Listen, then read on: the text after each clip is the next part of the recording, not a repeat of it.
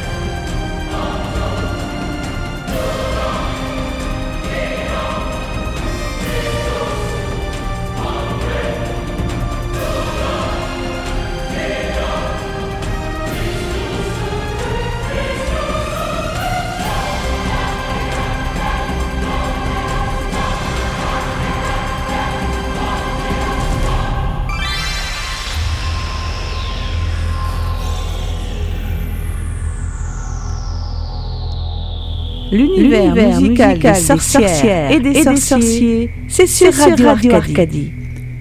Bonsoir à toutes et à tous, euh, j'espère que vous allez bien mes amis de Radio Arcadie et de la radio du Lotus. Je suis ravi de vous retrouver ce soir euh, encore une fois pour un petit live, donc c'est Michael Lotus avec vous. J'ai déjà eu l'occasion de faire un live lundi soir, donc pour les personnes qui étaient là, euh, pour les auditrices et auditeurs qui étaient là pour nous écouter Emma et moi, parce que je ne suis pas tout seul, hein. je suis en charmante compagnie, je vous dirais même, je suis avec Emma. Bonsoir Emma. Bonsoir Mickaël. Comment tu vas depuis bah, Depuis la dernière fois, bah, ça va bien. Voilà, depuis lundi, tu vois. C'est vraiment très sympa de te retrouver. On avait fait un live euh, lundi euh, à propos des runes. Hein. Le thème de l'émission, c'était les runes, parce que c'est l'une des spécialités de Emma, faut bien le dire. Et c'est même une grande spécialiste. On avait vécu un bon moment. C'était une bonne émission. Donc euh, merci encore pour ça d'ailleurs. C'était un plaisir. C'était vraiment très sympa. Merci. Et voilà, et puis ben, on se retrouve ce soir donc euh, pour parler d'un sujet euh, qui intéresse beaucoup de monde. D'ailleurs, Mandala avait eu l'occasion de faire, je crois, plusieurs émissions sur ce sujet, qui est la réincarnation. Donc il y avait Mandala, je crois qu'il y avait eu euh, un débat et les Brantaines également qui avait eu lieu concernant ce thème. Donc euh, ça intéresse pas mal de monde. Donc voilà Emma, tu vois, tu vas avoir euh, pas mal d'auditeurs qui vont écouter, je pense, ce soir. Et d'ailleurs, on peut, on peut aussi leur rappeler que s'ils veulent nous poser des questions en ligne, en tout cas pendant le live, ils peuvent le faire sur le chat hein, de Radio Arcadie. Le chat est ouvert, voilà. Vous voilà, pouvez... le chat est ouvert, donc vous pouvez, vous pouvez y aller. J'ai posté il y a quelques minutes le lien pour, pour nous rejoindre, euh, pour nous rejoindre en direct euh, sur Radio Arcadie si vous voulez poser vos questions euh, de vive voix. Voilà, donc n'hésitez pas. Il y a le chat, donc Emma elle va être la, spécialiste du chat, parce que c'est vrai que pour moi c'est plus difficile à gérer. Mais par contre, si vous voulez me joindre également, vous pouvez envoyer un mail à la, donc lotus fr, donc lotus.radioarcadie.fr. Je serais ravi de, de, recevoir vos mails parce que c'est vrai que ça, fait toujours plaisir quand même de savoir qu'il y a des personnes qui écoutent, euh, qu'il y a des personnes qui sont là et que ça intéresse. Voilà, c'est quand même pas mal. Donc, euh, bah Emma, écoute, euh, je vais te laisser si tu veux commencer un petit peu l'émission. Tu voulais parler euh, des peuples, parce que bon, il faut dire quand même pour introduire l'émission que la réincarnation, c'est quand même bah, quelque chose qui est vraiment répandu en fait. Je crois que la réincarnation, c'est la croyance la plus répandue sur la planète Terre. Alors après, euh, la plus répandue, en tout cas, euh, je ne sais pas si c'est la plus répandue, mais on note, je trouve, euh, une prépondérance de cette notion-là. On a l'impression qu'on en parle de plus en plus, en tout cas. Alors, est-ce que les gens osent de plus en plus en parler? Est-ce que ça devient moins tabou, moins fermé? C'est peut-être aussi ça. Par contre, au niveau historique, ce qu'on note, c'est que c'est pas du tout une notion nouvelle. Donc, on ne nous a pas attendu pour faire le débat sur les vies antérieures et la réincarnation. Euh, par exemple, si tu prends euh, la Grèce antique, c'était déjà une notion qui était répandue. Alors, pas, pas vraiment sur le thème de, de, réincarnation, mais plutôt sur le thème de métampsychose. Donc, je vais, je vais vous expliquer un peu. On va développer après. Voilà. Par exemple, tu prends des grands, des grands mathématiciens comme, comme Pythagore. lui était convaincu, convaincu de la réincarnation. Et il expliquait même dans, un, dans, le, peu de, le peu de récits qu'on a de Pythagore, mais on en a quand même, qu'il avait une fois reconnu la voix d'un de ses amis qu'il avait pu côtoyer dans une vie antérieure pendant qu'il promenait, qu'il promenait son chien, tu vois. Et il disait, voilà, j'ai reconnu mon ami, je l'ai connu dans une autre vie, et c'est lui, j'en ai aucun doute. Alors après, euh, les Grecs, ils étaient plutôt sur le thème de métampsychose. Hein. c'est ça qui, s'est développé. Euh, donc la métampsychose, c'est la transmigration des âmes. Donc on n'est pas vraiment sur la réincarnation dans le sens où... Euh, voilà, tu, meurs, tu t'en retournes à la source et tu reviens. La transmigration des âmes, c'est plutôt, voilà, ton corps physique meurt et immédiatement, l'âme passe à un autre corps. sans relais, en fait, hein, sans, sans retour. Mais l'idée, elle est là. Hein. L'idée, elle est qu'on revient, qu'on continue nos, cycles d'incarnation sur Terre. Euh, pour apprendre. C'est peut-être aussi par là qu'il faudrait qu'on commence. Oui, c'est ça. Après, tu as des personnes qui pensent que, oui, bien sûr, c'est sur Terre, comme tu le dis, et tu as d'autres euh, spiritualités où ils pensent que c'est euh, de planète en planète, qu'il y a bien sûr les mondes habités. Bon, on en reparlera un petit peu tout à l'heure, si tu veux, qu'il y a une évolution, une progression des mondes, et donc de l'âme également pour la réincarnation, tu vois. Voilà. Alors là, pour le coup, moi, c'est pas du tout ma partie. Je te laisserai en parler. bon, bah, c'est la mienne. Alors, si tu veux, j'en parlerai. Attends, je, tiens juste à, saluer euh, Mandala. Coucou Mandala, parce qu'il vient de m'écrire en privé. Là, il me dit Je suis en train de vous écouter dans le train. Donc, euh, bah, bonsoir Mandala. Je suis euh, Jacques Pradel parce qu'il est fan de Jacques Pradel. Donc voilà, je tenais à le faire rire un petit peu. Il dit que j'ai un petit peu la voix de Jacques Pradel. Donc euh, il est là ce soir pour le dernier parce que c'est vrai que je l'ai pas dit au début, mais il faut préciser que c'est le, dernier live euh, d'Arcadie ce soir. Donc on va essayer d'assurer, de faire au mieux, Emma et moi. Donc, mais en même temps, c'est pas parce que c'est le dernier qu'il faut être triste. C'est voilà, il faut être, il faut être joyeux, il faut être toujours dans le positif. Essayez. Donc bonjour Mandala, bonsoir.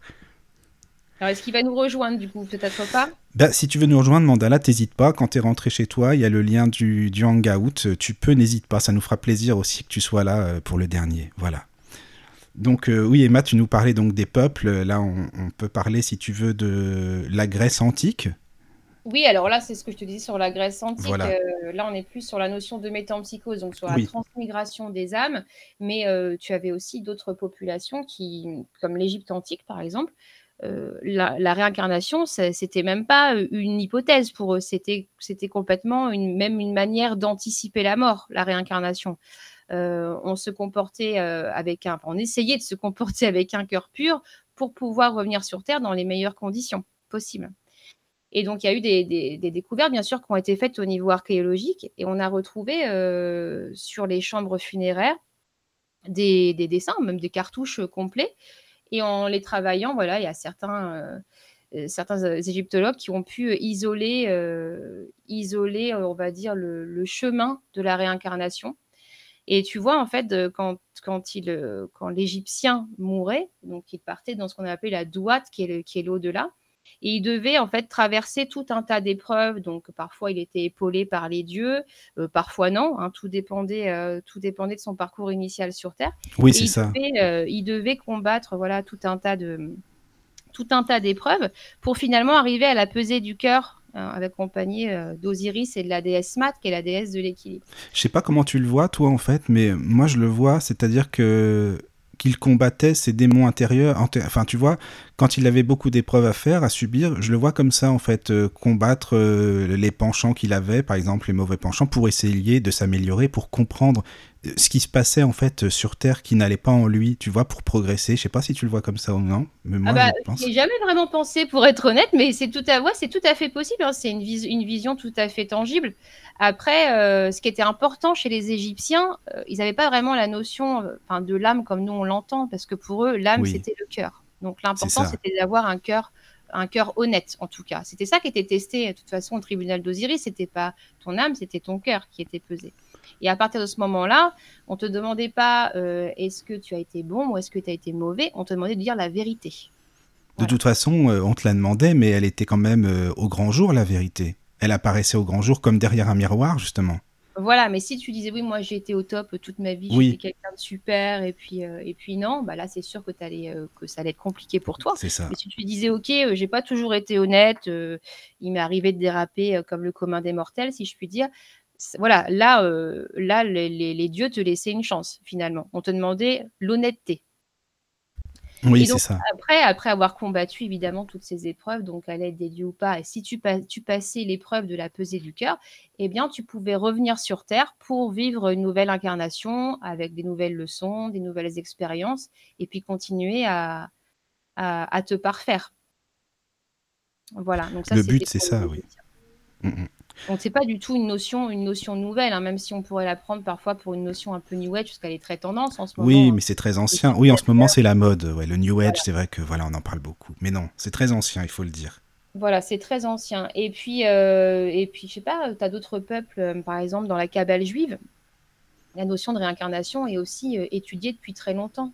Tu as, plusieurs, euh, plusieurs œuvres littéraires, donc on va citer bah, le Zohar, évidemment, le livre de la Ah oui, bien sûr, évidemment, là, qui est, euh, qui est la référence euh, de la Kabbale juive. c'est la base. le Shahar euh, Akil Golim, qui est euh, littéralement la, la porte des réincarnations. Donc là, on peut pas, on peut pas faire mieux, hein, c'est c'est évident. Voilà, donc on voit que de toute manière, c'est quelque chose qui est là depuis très longtemps, mais c'est vrai que je trouve qu'il y a une, une tendance par rapport aux vies antérieures euh, euh, récemment. Oui. Alors, euh, bon, après, on, on voit, on, on voit de tout. On voit ceux qui veulent explorer plutôt leurs souvenirs. euh, Ah oui, on pourra en parler après si tu veux. on de va en parler oui, après, parce oui, oui. qu'évidemment, c'est un truc qui est quand même très tentant. C'est ça. si- Dis-moi, est-ce qu'il y a des questions sur le chat ou des commentaires, des choses comme ça ou non? Écoute, pour l'instant, on a du monde sur le chat, euh, mais j'ai pas forcément de, pas forcément de, de questions. D'accord. Bon, n'hésitez pas en tout cas si vous avez des. à poser vos Ouais. questions ou même à vous connecter en live. hein, Il n'y a pas de, il y a pas de souci. Donc ça, On est en la famille hein, sur Arcadie. C'est vrai qu'il il faut le dire parce que Mandala, et- et je- il a raison. En fait, il dit souvent euh, sur Arcadie, c'est comme un coven. En fait, entre nous, on est bien. euh, voilà, on se sent à l'aise, on se sent comme chez soi. Limite, on peut boire un petit café ensemble ou euh, je sais pas, mettre un encens, quelque chose comme ça. Et moi, je le vois aussi comme ça, enfin comme une famille. Tu vois, on est rassemblés. Là, c'est dimanche et puis on est tous ensemble. Donc, faut pas se gêner. Si vous voulez vous joindre à nous, envoyer des mails ou, sur le chat. Eh bien, allez-y surtout. Voilà, donc on parlait des, donc de, de l'Égypte, de, de la religion aussi euh, euh, juive. Oui, oui, Et euh, je, je voulais savoir, parce que on le dit pas beaucoup, mais bon, après on va pas, on va pas épiloguer, mais juste un résumé. Même les, les premiers chrétiens croyaient en la réincarnation. Et ça, il n'y a pas beaucoup de gens qui le savent forcément, mais ils croyaient, c'était vraiment quelque chose d'acquis pour eux, en fait. Et puis pourtant, je l'ai appris il y a pas longtemps non plus, ça. Que j'étais Eh toujours oui. convaincue en fait que les chrétiens ne croyaient pas en la réincarnation. Et puis, euh, et puis j'ai appris que, que oui, qu'initialement c'était euh, c'était là. Et Oui, que ça a, été, euh, ça a été permuté avec la notion de, de résurrection. Voilà, ce qui n'a rien à voir du tout, c'est vraiment pas le même sens. Mais bon, bref, après ça c'est autre Voilà, chose. Mais mais comme voilà. quoi, avec euh, l'évolution de l'histoire, l'évolution de l'humanité, eh bien aussi il y a des notions qui disparaissent et puis qui peuvent revenir. Après, tu as des, des, t'as des constantes, tu as des intemporels. hein. Le Oui. bouddhisme, par exemple, euh, la notion de réincarnation, elle est vraiment, euh, elle est vraiment centrale. Mais tu sais, les dirigeants à l'époque, en fait, c'est pour ça que ça a été aussi euh, bah, retiré, malheureusement, cette notion de réincarnation. En fait, parce que tu as des euh, dirigeants, que ce soit rois ou autres, et même euh, les, maîtres hein, de l'Église, les papes, etc., bah, évidemment, ça les arrangeait pas vraiment de revenir sur Terre euh, pour vivre euh, d'autres euh, bah, d'autres d'autres vies, finalement, qui soient plus... bah, moins nobles que ce qu'ils ont eu. T'imagines un roi, par exemple, il revient sur Terre, euh, c'est un mendiant. Bah, il a... C'est pas trop le fun, en fait. Je pense pas que ça les arrangeait des masses, en fait, cette théorie. Oui, et puis, et puis si tu laissais, je pense aussi l'espoir, entre guillemets, qui est, qui est d'autres chances. Tu, tu pouvais plus, euh, tu pouvais plus non plus effrayer avec, C'est ça. avec euh, les enfers et, et compagnie. Donc non, ça c'était pas une notion qui devait arranger, effectivement. Pas du tout, non. Non, non. Parce que ça fait peur hein, quand tu dis enfer, paradis. Bon, maintenant, ça fait moins peur, mais à l'époque, c'est vrai que c'était quand même terrorisant.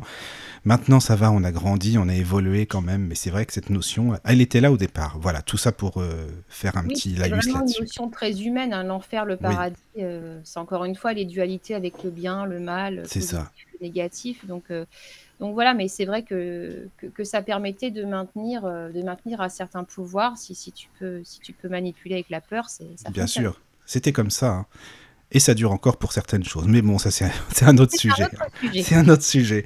Tu sais, on parlait de la Grèce. Euh, est-ce que tu pourrais nous parler? Parce qu'on le voit bien dans les écrits, par exemple, de Platon. Euh, Platon, évidemment, lui, euh, il ne se posait pas de questions à savoir si ça existait ou pas. Lui, il était complètement réincarnationniste. Il y croyait vraiment, que ce soit Platon ou d'autres. Tu vois? Et d'ailleurs, il y a une petite anecdote qui, est, assez, qui est rigolote. Alors, dans les faits, elle est rigolote, hein, mais pour nous, elle est rigolote aujourd'hui. Ce moment devait pas être très drôle. Mais il y avait un, élève euh, et un disciple d'ailleurs de Pythagore qui s'appelait euh, Empédocle. Et euh, lui était vraiment convaincu à 100% de la métampsychose. Et quand il a eu fini son parcours, lui aussi, il a eu des disciples. Et il a voulu montrer, que la métampsychose existait par A plus B, si je peux dire, donc par l'empirisme.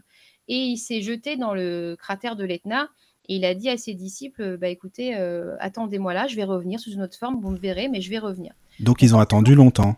On peut les imaginer. Euh, c'est ça. auprès de à attendre de, de voir leur, euh, leur maître revenir, qui n'est jamais revenu, en tout cas peut-être pas immédiatement. C'est ça. Voilà. Donc oui, oui, les Grecs, c'était quelque chose qui était... qui était Enfin, nous, on parle encore, voilà, on est dans les hypothèses. Euh, parce que c'est pas euh, c'est pas une certitude, mais pour ces populations-là, c'était une certitude. C'était même pas quelque chose qui se réfléchissait. Euh, voilà, c'est ça, ça se réfléchissait même pas. Hein. Donc, voilà, la réincarnation était un fait. Bon, aujourd'hui, effectivement, on a aussi des, des, recherches qui sont faites sur le sujet. on peut peut-être nommer le docteur Stephenson, d'ailleurs, qui a fait des... Oui, beaucoup de recherches sur les enfants, justement, en fait, qui a étudié beaucoup de cas d'enfants qui se souvenaient pour le resituer, hein, c'est un, neuropsychiatre canadien, donc c'est pas non plus euh, quelqu'un qui, sort ça de son chapeau. Il s'est vraiment penché sur le cerveau, sur, euh, sur les énergies, etc. Il a fait une étude très complète hein, sur, le, sur le sujet en réunissant de nombreux, nombreux témoignages d'enfants. Alors par contre, il s'est vraiment attelé à, récupérer des témoignages d'enfants pour éviter un maximum de biais. Parce qu'évidemment, euh, passé un certain âge, les biais augmentent. Donc il s'est, euh, il s'est focalisé sur des enfants de moins de 5 ans. Oui, voilà.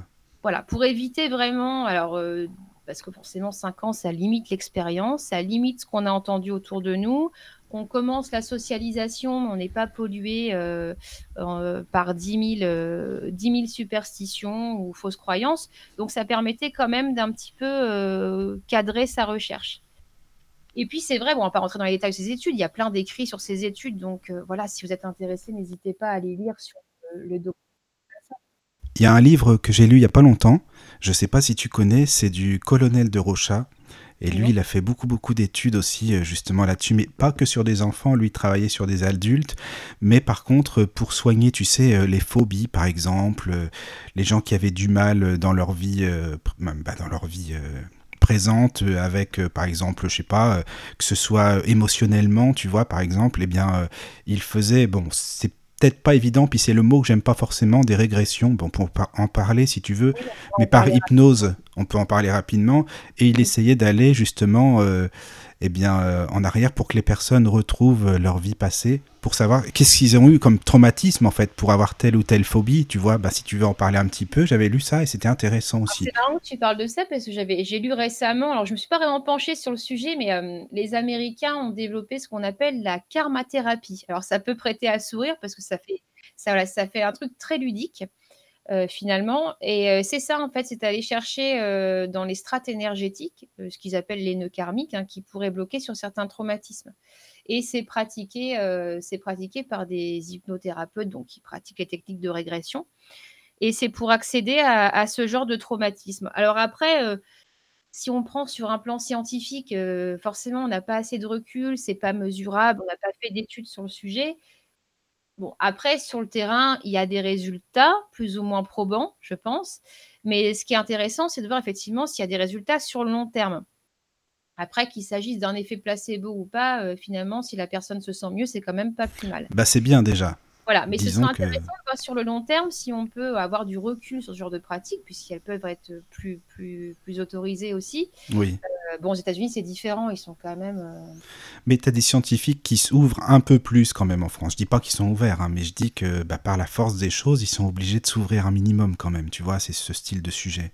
Ah oui, oui, non, mais tout à fait. Alors, j'ai pas, j'avais lu des noms de, des noms de médecins qui s'étaient ouverts à ce genre de, à ce genre de pratique. Je les ai pas en tête, mais oui, oui, ça commence à, à s'ouvrir. Alors après, voilà, encore une fois, faut voir au niveau euh, de la pérennité de ce genre de pratique. Est-ce que ça apporte un véritable résultat? Est-ce qu'on peut vraiment aller chercher les nœuds karmiques? Euh, tout ça, c'est des choses, ça me paraît un petit peu, un petit peu précoce pour Oui. pouvoir euh, Et puis, oui qu'est-ce que tu en penses, toi? C'est le mot régression, en fait. J'avoue que ça me parle pas des masses. Je sais pas, toi, ce que t'en penses. Je suis pas super objective sur la régression parce que tu sais, je me souviens d'une émission quand j'étais gamine, bon, on l'a tous connue, hein, tu te rappelles de Mystère, non? Tu- Ah, tiens, bah justement, Mandala, un petit clin d'œil à mon petit Mandala, parce qu'il est là, Ah, il écoute, et il est fan de mystère, justement, Ah bah Mandala. super, bah, Ah, tu vois? m'a traumatisé Mystère quand j'étais gamine, tu vois. Eh ben oui, et tu sais que justement, on avait prévu avec Mandala de faire des émissions du style mystère. Bon, on en fera du style mystère en fait. Et ça, c'est marrant, tu vois que tu m'en parles. J'en ai réécouté il y a pas longtemps sur YouTube, et j'avoue que j'étais, j'étais fan, j'écoutais beaucoup, et on en a parlé avec lui il y a pas longtemps. Donc euh, vas-y, je te laisse parler de mystère, il va être très content, Mandala, c'est très bien. Et euh, bon, moi, j'ai forcément, j'avais pas une vision. euh, Enfin, voilà, j'étais, j'étais gamine quand j'ai vu ça, donc t'as toutes les peurs qui viennent. Puis, tu sais, ils avaient aussi le, ils avaient aussi ce, ce don incroyable pour te mettre en scène des trucs avec une musique. C'est ça. Enfin bon, bref. Et je me souviens d'une émission euh, qui m'avait particulièrement marquée, qui était sur la réincarnation. C'était sur une jeune femme, une française, qui Oui, euh, qui parlait anglais couramment. Fait ça, qui s'appelait. Angélique, que je me rappelle même. Exactement, c'est ça. Et on revoyait son parcours euh, au niveau de ses vies antérieures. Elle avait fait une séance de régression. Oui. Exactement. Elle était même allée en Angleterre justement euh, pour essayer de comprendre euh, bah, ce que ça lui ferait justement. Et elle connaissait la ville, c'est comme si elle y était déjà allée. Elle parlait anglais bien sûr couramment. Elle avait même rencontré un, un homme là-bas qu'elle pensait avoir déjà connu, tu te souviens, dans, ses- dans une vie passée? Euh, je me rappelle surtout de la dame qu'elle avait comme gouvernante dans sa vie passée, la fameuse dame en noir. Ça m'avait un peu frappé. Oui. euh, voilà, c'était un peu, un peu flippant à l'époque. Mais voilà, c'était, en fait, c'était un des premiers témoignages qu'on avait, euh, qu'on avait en libre antenne, j'ai envie de te dire, à cette, à cette période-là. Alors forcément, oui. Mystère, c'était un peu aussi euh, un petit côté hollywoodien quand même. Hein. Fallait Oui, bien sûr. Au, au premier degré, mais c'est intéressant. Ça reste des choses moi, qui m'ont marqué quand j'étais. euh, et et j'ai jamais oublié ça. Et euh, je m'étais déjà posé la question. C'est vrai que euh, cet épisode, moi aussi, m'avait marqué justement pour la incarnation. Et ça, c'était un cas à étudier. Parce que quand tu vois une petite fille qui à l'école te parle anglais couramment, vraiment, qui, qui, comme si elle était vraiment née en Angleterre, comme si c'était sa langue maternelle, ça pose question quand même, en fait, hein, finalement, avec, tu tu vois, toutes ces études-là. Tout à fait. Ben, D'ailleurs, tu sais, on avait eu aussi il y avait une étude qui a été faite. Alors, je n'ai plus le, le nom des jumelles, mais ça avait, euh, c'était des, dans un pays arabe, je sais plus, je pense que c'était le Maroc, je pense, ou l'Égypte. Et c'était deux, deux gamines, des jumelles, euh, qui parlaient une espèce de dialecte entre elles. euh, et les parents, forcément, étaient, étaient Comprenaient pas. interloqués parce que bon. Mm. Mais on sait aussi que les jumeaux ont cette pratique-là, hein, qu'ils Oui, peuvent avoir ça. un vocabulaire qu'ils développent qu'entre eux. euh, voilà. Donc au début, ils sont pas spécialement affolés, et euh, voyant que ça perdurait dans le temps, ils ont quand même fait appel à des spécialistes, etc. Et finalement, ils se sont rendus compte euh, que, ces, que ces petites filles parlaient euh, un arabe médiéval, donc qui ne se parlait plus depuis le XIIIe siècle. Ah oui, Donc là, évidemment, tu peux euh, te poser euh, légitimement la bonne question de savoir euh, qu'est-ce qui se passe à ce moment-là. c'est ça. Euh, et là, là c'est passionnant. Là, vraiment. Ah oui, oui, je trouve ça passionnant. J'avais vu, je sais pas si tu as entendu, une- un reportage, en fait, c'était un, un enfant qui vivait en Inde, et il y en a beaucoup des enfants comme ça qui dit euh, euh, bah, ma maison d'avant. Oui, dans ma maison, dans ma maison d'avant, c'était comme ça, par exemple, ou mon papa d'avant, tu vois. Et, et là, ça pose question aussi. Et ils avaient fait une étude, justement, en allant dans une ville, l'enfant avait donné un nom de ville qui existait vraiment, hein, ce nom de ville. Ils étaient allés là-bas et il était comme chez lui, quoi. Il s'est repéré comme s'il avait toujours vécu. Il avait euh, connu même des personnes âgées, des personnes très âgées, qui seraient bah, évidemment euh, des grands-parents maintenant, mais qu'il connaissait dans sa vie précédente. Tu vois, c'est quand même intrigant tout ça. Alors, ce qui est super en Inde, euh, c'est que la, réincarnation, en fait, on incite, enfin, en tout cas, on les incite pas forcément, mais on n'empêche pas les jeunes enfants d'en parler. C'est tellement dans leur culture que c'est quelque chose euh, qui, leur vient naturellement en entendant les parents, les grands-parents. Et, voilà, les, souvenirs sont peut-être peut-être font surface de manière plus fluide parce qu'il n'y a pas forcément de barrages sociaux non plus à ce niveau-là. Donc voilà, il y a aussi la question de culture qui a à voir, euh, Qui a à voir. Oui, à voir dans tout ça. c'est ça. Après, euh, il y avait une collègue, dont l'auteur Stephenson. Alors lui, il a été salué hein, pour ses travaux par la communauté scientifique. Il a été salué, mais il n'a pas été validé. Parce, Eh que, ben non. euh, parce que forcément, si tu valides euh, l'hypothèse de la réincarnation, ça devient une théorie, là, c'est quand même plus embêtant de ça. valider. Ça, ça, ça suppose la vie après la mort, hein, soyons clairs, la réincarnation. Ah bah c'est forcément la vie après la mort, oui, c'est Donc sûr. voilà, donc t'imagines sur un point de vue scientifique, il nous faudra un petit peu plus de temps, je pense, pour pouvoir admettre. euh, admettre. Mais en tout cas, il a été, voilà, on l'a salué pour son travail. Euh, on lui a fait le reproche d'avoir certains biais, mais toute étude scientifique porte des biais, hein, de toute manière. Donc, euh, donc voilà, et il y avait sa, une de ses amies qui était le docteur Baranji, qui est, qui est, qui est indienne d'ailleurs, et elle, elle, elle faisait une hypothèse d'une mémoire extracérébrale. Oui, Voilà, comme si donc tu revenais, donc tu as ta mémoire cognitive, ta mémoire d'être incarné, et puis euh, une mémoire potentiellement extracérébrale. c'est ça. Ah bah on en parlera si tu veux après dans l'émission justement des Bah, mémoires moi, et... C'est une hypothèse hyper intéressante, Oui, parce que ça voudrait dire que bah, finalement tu reviens avec ta petite valise de souvenirs hein, qui te colle un peu, euh, à la peau. un peu à la peau d'incarné, et puis bah, parfois la valise s'ouvre, et puis pourquoi pas un petit souvenir euh, rejaillit. Alors ce qui est intéressant, c'est de comprendre comment il rejaillit, si on peut le comprendre, on est encore, je pense, loin du compte, comment il rejaillit, et puis comment il fait le, tu vois, la passerelle Oui, entre cette mémoire supposée extracérébrale et puis ta mémoire cognitive. quoi. mais ça t'est jamais arrivé, je pense que ça nous est tous arrivé, tu sais, le déjà vu, ce qu'on appelle le déjà vu. Tu Ouais. vis euh, un instant présent avec des personnes ou dans des endroits, etc. Et il y a comme un flash, tu te dis, mais c'est quoi? J'ai déjà vécu ça, c'est sûr, mais où, quand, je ne sais pas, mais j'ai déjà vécu ce moment. Alors après, tu as des gens qui vont dire, oui, mais ça, c'est le cerveau, c'est des informations qui sont allées dans le cerveau trop rapidement. Et puis tu as d'autres qui diront que c'est des résurgences de ce que tu ressentais comme émotion auparavant, justement. Je sais pas Oui, ce que tu en penses de ça. t'as deux écoles. Alors, je l'ai dé- Oui, enfin, t'as deux écoles. déjà des souvenirs de vie antérieure euh, à proprement parler et ces sensations de déjà vu. Donc, on sait déjà qu'énergétiquement, c'est pas la même chose. Alors, je sais pas euh, trop quoi en penser. Donc, la théorie, euh, la théorie neuroscientifique, c'est de dire qu'effectivement, dans ton cerveau, pour faire simple, tu as le passé, le présent, le futur. C'est ça. Et au moment où tu as cette sensation de déjà vu, c'est comme s'il y avait un bug et que l'information qui est censée se situer dans le présent va aller se ranger dans la case du passé. C'est comme ça que les neuroscientifiques expliquent la sensation de déjà vu, une espèce de bug électrique. euh, voilà.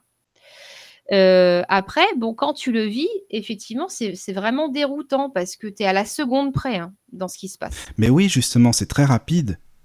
C'est ça. Et à la seconde près, tu as vraiment cette certitude que, que, que tu l'as déjà vécu. Alors là, on est encore une fois entre ce qu'on disait l'autre fois euh, pour les runes, mais entre ce que tu sais en théorie et ce que tu ressens. Oui, entre ce qu'on sait et ce qu'on sent, et oui, il y a une différence, c'est ça. Entre le mental et les émotions, c'est sûr qu'il y a une différence, c'est vrai. Voilà, donc euh, bon, là, je, je pense qu'on n'a pas, assez- on n'a pas assez de recul sur le sujet. En tout cas, énergétiquement, pour avoir vécu les deux, pour moi, c'est pas la même chose. Mais encore une fois, euh, comment t'en apporter des preuves C'est ça. Dis, il n'y a pas de, de message sur le chat ou de... Moi, j'ai pas de mail pour l'instant, donc je te demande au cas où, s'il y a des gens qui veulent s'exprimer. Michael, Oui, ah Claude, bonsoir, comment tu vas? Ça va. Ah, ça fait plaisir que tu sois là, c'est c'est vraiment Ouais. sympa. Bon, Bienvenue. ça va? Oui, bienvenue parmi nous. Mhm. Alors ça a été avec ton PC parce que Claude il avait un bug avec son PC, il n'était pas sûr de pouvoir se joindre à nous. C'est pour ça que j'ai rien dit au départ. Je me suis dit s'il peut, ça sera la surprise. Donc voilà, c'est parfait. Voilà. Ouais, ouais, bah, c'est, disons que c'est le PC fixe qui m'a lâché. Donc, euh, D'accord. Bon, Ben, en tout cas c'est pas terrible. Oui, mais tu es là, c'est bien. Et toi, qu'est-ce que tu en penses de tout ça, Claude T'as écouté là un petit peu euh, Oh, ouais, enfin oui, mais j'ai écouté euh, juste la, la fin il y a cinq minutes à peu près, parce que comme j'étais euh, pris dans mon, dans mon truc là, euh, il fallait absolument que je remonte certaines choses. D'accord. Et donc voilà. Mais Par rapport aux moi j'ai une approche. Enfin, si tu veux, ce qui me chagrine un peu dans tout ça, c'est toujours ramener ça au côté scientifique.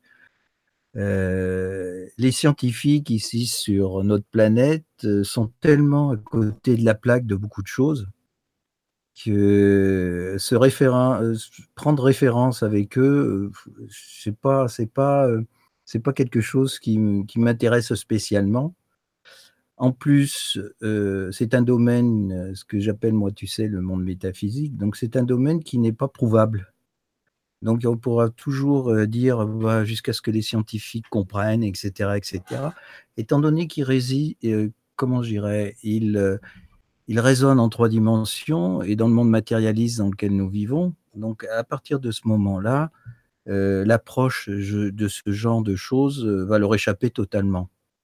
Bah, c'est ce qu'on disait tout à l'heure, entre ce que tu sais, entre les théories et ce que tu ressens. Voilà, oui, tout à fait. Mais mmh. après, euh, je ne pense pas que ce soit incompatible. Je pense qu'on peut faire des avancées scientifiques qui pourront nous aider à faire des passerelles justement entre ce qu'on sait et ce qu'on ressent et pourquoi pas un jour associer les deux. Je pense pas que ce soit quelque chose d'incompatible. avec, avec la science actuelle, si euh, voilà, elle, euh, ce qui peut faire évoluer les choses, c'est la physique quantique. Ça, c'est sûr et certain. D'ailleurs, ah oui, ça, je suis d'accord. Qui avait, euh, qui avait, qui avait lancé des théories physiques quantiques hein, sur le biocentrisme. Alors après, c'est pareil, hein, c'est des choses qui sont en cours et, qui, qui, ont leur. ceux qui aiment le docteur Lanza et ses détracteurs, mais ça, c'est comme toute. c'est comme toute tu vois, ce qui, me ce qui me chagrine encore, c'est que on a la preuve quand même, malgré tout. Bon, alors, tu, je t'expliquais l'histoire des jumelles tout à l'heure, ça, j'ai entendu ça. Il y avait aussi l'histoire d'un gamin qui. Euh, qui s'est rappelé qu'il était, euh, je me rappelle plus de l'histoire exactement, mais j'ai pas ce gamin qui était pilote? Voilà. Oui, il y en a qui étaient pilotes, c'est ça. Exactement. Exactement. Qui se rappelait qu'il était pilote de, de, chasse pendant la, guerre et qui s'est fait descendre, euh, voilà, en avion. et c'est pour ça qu'il était très, très, enfin, qu'il était passionné par tout ce qui était aviation et tout ça, et qu'il a réussi petit à petit à, à remonter à sa famille d'origine à la famille qu'il avait eue avant, euh, avant de justement euh, de vivre celle actuelle. Oui, puis il me semble, c'était, il me semble que c'était en Écosse d'ailleurs cette histoire-là. Oui, peut-être bien en Écosse ou en Angleterre. Enfin, oui, oui, c'est. Il avait pu dire, euh, ça c'était ma maison et, mmh. Et c'était un tout petit garçon. Il avait, je crois qu'il avait 4 ou 5 ans, je pense. Il était très jeune, effectivement. Et c'était très impressionnant, oui, parce que là, tu te dis, le gamin, il a quand même pas pu te sortir ça de son chapeau. Et il y a encore une fois, il y a aussi une question d'énergie entre ce qui, une histoire que tu as pu entendre et euh, l'histoire que tu entends et qui s'est vécue. Là, tu, tu, le sens quand même. oui, tout à fait. Parce que... chance, petit. Oui, et puis en plus, euh, bon, il, il avait une Enfin, il connaissait vraiment ce qu'étaient les avions, enfin l'avion, le type d'avion qu'il pilotait, etc. Ah, il, était capable de le décrire à ses parents, ce qui, pour un enfant aussi jeune, euh, voilà, euh, sortait du contexte complètement. Quoi. Mais pour en revenir à ce que je, ce que je voulais te dire tout à l'heure au niveau preuve, bonté, il y a des millions et des millions de gens qui font des EMI.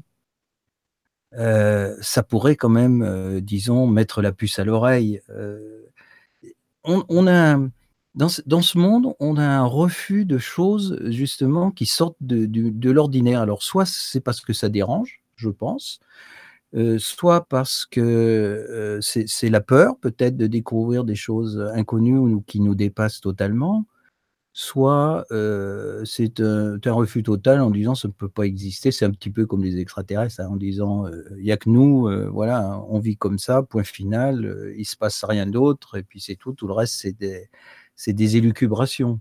Bah, moi, je te, rejoins sur le côté peur, en fait. Hein. Je pense que vraiment, ça, ça, fait peur. Ça fait peur, mais ça, ça, fait aussi peur que ça dérange. Voilà, parce que si tu admets, si tu admets l'existence de la vie après la mort, tu remets beaucoup de dogmes en cause. Hein. Ben oui, ben évidemment. Oui, mais c'est ça. Parce que les, les, dogmes, les dogmes ont été appliqués sur du mensonge, quoi, quelque part. C'est-à-dire que euh, tout, tout, ce que l'on, même au niveau religion, au niveau religion, les religions sont complètement à côté de la plaque. Il ne faut pas oublier non plus qu'elles ont été fabriquées euh, par l'homme par rapport à des faits, à des événements qui étaient euh, complètement incomprise à l'époque. Donc, obligatoirement, il se basait par rapport à ça pour construire euh, la religion et puis en même temps s'en servir comme un moyen de pression sur le peuple. Donc, euh, c'est pareil, ça n'a pas de. Je dirais que ça, ça, ne cautionne absolument pas ce type de choses. Et pourtant, il y en a un qui nous a, qui a voulu nous prouver justement que nous étions autre chose que, que des êtres humains, c'est Christ, tout simplement qui par, euh, par justement ce qu'il a fait, hein, par le, je dirais, entre guillemets, le message, le, sacrifice qu'il a fait en, justement essayant, éliminant son corps biologique euh, pour apparaître sous sa forme euh, réelle, c'est-à-dire sur le corps d'énergie à certains de ses apôtres, Euh, ça, c'est son principal message, c'est celui-là qu'il a voulu montrer. Il a voulu montrer que l'homme était autre chose que simplement un, être humain biologique euh, vivant dans, dans ce monde-là. Et il y a beaucoup d'êtres euh, qui, qui en ont parlé de ça, qui, ont, qui l'ont vécu. Il y en a même, il y a même des, des grands initiés qui en parlent. Il y a même des chamans qui en parlent. Eh bien non, non, nous, on continue à rester dans notre vision du monde. Et, bah, puis, on est trop littéral, Claude. Tu vois, on prend tout au pied de la lettre, c'est-à-dire que voilà, on lit comme c'est, puis point barre, on cherche pas à comprendre, à aller plus loin. Et, dans... et ça, c'est dommage, vraiment. Et tu sais, on parlait de l'Égypte antique tout à l'heure. Hein, les Égyptiens, l'Égypte antique aussi avaient cette vision-là, hein, qu'on n'était pas que des êtres incarnés, que qu'il y avait autre chose. Donc, on disait au début de l'émission que finalement, euh, euh, la réincarnation, c'était pas du tout nouveau. C'était pas un... ça a été ah non, oui, tout à fait. Hein, bien avant euh, qu'on fasse toutes nos petites hypothèses d'êtres mentaux, quoi. Enfin, en tout cas, effectivement, c'est, oh, enfin, je trouve quand même qu'on en parle beaucoup plus je trouve que les langues se délient par rapport à ça. Les gens parlent de plus en plus de leurs expériences, euh, avec moins de complexes. Mais tu sais, Emma, c'est normal. Les gens cherchent à comprendre, essaient d'être plus logiques qu'avant. Il y a des choses qui nous parlent pas. On se dit mais qu'est-ce que c'est que ça? Ça, ça me parle pas ce message. Qu'est-ce que ça veut dire? C'est pas logique. Donc je pense que les gens quand même se réveillent. Il y a quand même quelque chose qui fait qu'il y a, il y a un éveil spirituel. Quoi. Les gens se posent des questions. Tu vois Je pense que c'est ça. Hein. Je sais pas ce que vous en pensez. Bah, se poser des questions, c'est toujours une bonne chose. Hein. Moi, je, je, trouve ça. Mais ils essaient de garder leur bon sens, d'être plus logique. Alors en fait, ils font, ils font, je pense que ce que j'ai passé longtemps à essayer de d'apaiser, en tout cas, c'est euh, ils, ils, veulent beaucoup savoir, c'est-à-dire avoir un, euh, beaucoup d'informations d'emmagasiner. Donc euh, voilà, les livres, les émissions, euh, tout ce que tu veux, les, les live radio, ce que tu veux. Et ils oublient d'aller voir eux ce qu'ils ressentent ou comment ils ont vécu telle ou telle expérience. Alors ils vont se dire bon voilà, j'ai halluciné. Bah, c'est à cause des mmh, voilà, c'est à cause de mon imagination débordante ou, tout ce que tu veux. Et en fait, ils, ils veulent pas donner de sens à ce qu'ils vivent alors qu'ils oublient, complètement de s'écouter à ce moment-là. Mais ça, c'est aussi une question de culture. Encore une fois, c'est très occidental d'aller tout euh, rationaliser tout, tout, tout. Euh, en même temps, euh, trouver aussi parfois des, explications rationnelles n'est pas une mauvaise chose, je pense. Il ne faut pas toujours partir dans des élucubrations spirituelles non plus. Parfois, il y a des choses qui ont du sens et parfois, il y a des choses qui nous échappent. Et comment tu le vis, toi, justement, par rapport à ça? Comment tu le ressens? Alors là, ça c'est une grande question, Claude. Ça va être, c'est un long débat. Alors, au niveau des vies antérieures, là, tu parles uniquement, Claude. Bah, même de, ce que tu es, toi. Enfin, parce que le problème pour comprendre ce, genre de, choses, si tu veux, c'est déjà de savoir ce que l'on est réellement. Bon, euh, l'être humain, euh, prend pour acquis son corps biologique. pour lui, c'est uniquement comme ça qu'il est. Il a son cerveau, il pense, etc. etc. Mais il ne se pose pas la question d'aller au-delà de, ça. Alors que beaucoup vivent, vivent des expériences, comme tu disais tout à l'heure, et les vivent soit par le monde du rêve, soit même d'une façon éveillée, je dirais. Et donc, on sent qu'il y a quand même quelque chose qui fait que ça, ça, frappe aux portes, quoi, quelque part, en disant, mais attends, ça s'arrête pas là, il y a, y a, quelque chose. Donc, ce que je voulais, ce que je voulais savoir par rapport à toi, c'est comment tu le ressentais déjà, et comment tu le vivais aussi, si vraiment tu, tu sens que c'est quand même quelque chose qui, qui peut être même, je dirais, prioritaire par rapport à, la vie ordinaire que l'on vit dans ce monde-là? Alors, comment je l'ai vécu au départ très mal. Pour Pourquoi donc? pour être honnête, c'était, c'était compliqué. J'étais quand même avant très, très euh, axée justement sur le fait d'apprendre un maximum de choses. Euh, je, me, je pensais que, voilà, en fait, mes études ou les livres allaient m'apporter toutes les réponses dont j'avais besoin pour comprendre ce qui se passait. Donc, je parle au niveau des ressentis. C'est quand tu as des ressentis qui t'échappent, tu n'arrives pas à mettre de nom dessus. Et on en parlait l'autre fois, quand, quand ton cerveau ne peut pas donner l'explication, c'est très inconfortable pour lui et il va chercher toutes les méthodes pour en trouver. Donc j'ai été longtemps euh, dans cet axe-là. Puis au bout d'un moment, les ressentis, tu vois, ils se multiplient et deviennent de plus en plus inconfortables et euh, c'est ça qui te pousse à aller chercher ailleurs. Enfin, en tout cas, moi, c'est ça qui m'a poussé à aller chercher ailleurs. Euh, je disais l'autre fois, bon, c'est vrai que très tôt, je m'intéressais quand même, à Einstein ou à Carl Jung, à la psychanalyse dans, un terme plus large. Et ça m'est revenu à ce moment-là. Je me suis dit, bon, qu'est-ce qu'il y a d'autre? Pourquoi, pourquoi est-ce que je le vis comme ça? Alors, tu avais tous les médecins qui, qui, émettaient leurs hypothèses les unes derrière les autres. Hein. Donc, tu as le stress, hein, tu as les crises de panique, tu as tout ça. Toutes les terminologies médicales qui, viennent, qui viennent s'imbriquer. Enfin, ça ne résout pas le problème en attendant. Tu es toujours là avec tes ressentis, euh, avec les choses que, concernant les vies antérieures que tu as l'impression d'avoir euh, d'avoir vécu. Et puis, voilà. Donc, après, ça s'est fait, euh, ça s'est fait au fil des rencontres aussi de ma vie. des gens que j'ai rencontrés qui m'ont beaucoup apporté, qui m'ont guidé, qui, m'ont fait comprendre que savoir, c'était super, c'est bien de connaître, d'apprendre dans les bouquins, mais qu'il ne faut pas oublier de s'écouter et d'aller euh, d'aller en soi, euh, voir ce qu'on ressent. Et là, à ce moment-là, tu dis, voilà, tu peux avoir un équilibre entre ce que tu connais et ce que tu ressens. Mais encore, il faut, encore faut-il te l'autoriser. quoi. Et là, forcément, bah, tu as notre super ami mental qui vient mettre les pieds dans le plat. Quoi. Ah, il est toujours là, lui. Hein. Il faut qu'il soit là. Il garde à vous, puis ah, oui. tu vois. Il veut pas que tu l'enlèves de son petit confort personnel. C'est pas son ah truc, ça. Ah, voilà, alors quand on commence à te parler d'énergie, la zone de confort, d'accord, ça, ça passe encore pour le mental. Et puis quand on commence à te dire euh, vie antérieure ou énergie plus subtile, tu dis oulala, là qu'est-ce que c'est que ce truc? Et paradoxalement, tu, tu, as ces ressentis, tu les vis même parfois, tu les, tu les prends même de plein fouet. Et, euh, et ben non, ton mental te dit non, non, tout ça, c'est tout ça, euh, c'est superstition, c'est fausses croyances et compagnie. Et puis bon, voilà, tu chemines aussi, tu continues d'apprendre, continues d'expérimenter.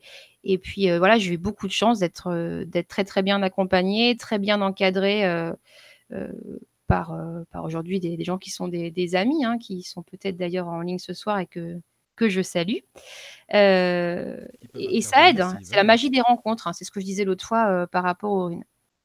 Et puis bon, après, je pense aussi que tu, tu expérimentes ce que tu es prêt à expérimenter. Donc, oui, tout, oui, ça, je suis d'accord avec toi, tout à fait. C'est-à-dire que ce sont des, ce sont des, comment je dirais, des chronicités hein, qui viennent se poser là. Oui, voilà, des grades à, franchir, hein, des, des, paliers, voilà, chercher le terme, des paliers à franchir. Quand tu es prêt ou prête à, à franchir ce, ce, palier, tu le franchis, et puis pendant un moment, ça va stagner, etc., parce qu'il faut que tu accumules des expériences, que tu, que, tu as, que tu accumules, des, que tu admets aussi certaines choses, certains faits, pour que ça vienne, euh, si tu veux, euh, créer un, ensemble qui va mettre de musculer un palier supérieur, etc., petit à petit. C'est ça aussi le but de notre vie et de l'incarnation sur notre planète. Hein. C'est pour apprendre euh, continuellement, corriger nos erreurs, etc., etc., jusqu'à, jusqu'au départ, à, la fin, à notre mort. Oui, c'est ça, c'est d'aller euh, d'aller se, se libérer euh, se libérer des cycles de, de la réincarnation. Moi, après, ce qu'on devient, je ne sais pas. Une fois qu'on a terminé, euh, on ne sait pas exactement. Et c'est ça qui est assez, c'est ça qui fait peur aussi, je pense, tu vois, dans, dans, dans la réincarnation. Il y a plein de questions que tu peux te poser, c'est-à-dire quand est-ce que je vais revenir? Est-ce que je vais revenir Oui, mais attends, attends, attends. Est-ce que tu, est-ce que tu crois que c'est notre intérêt de revenir? Parce que le, ce que je veux dire, c'est qu'il y a incarnation et réincarnation.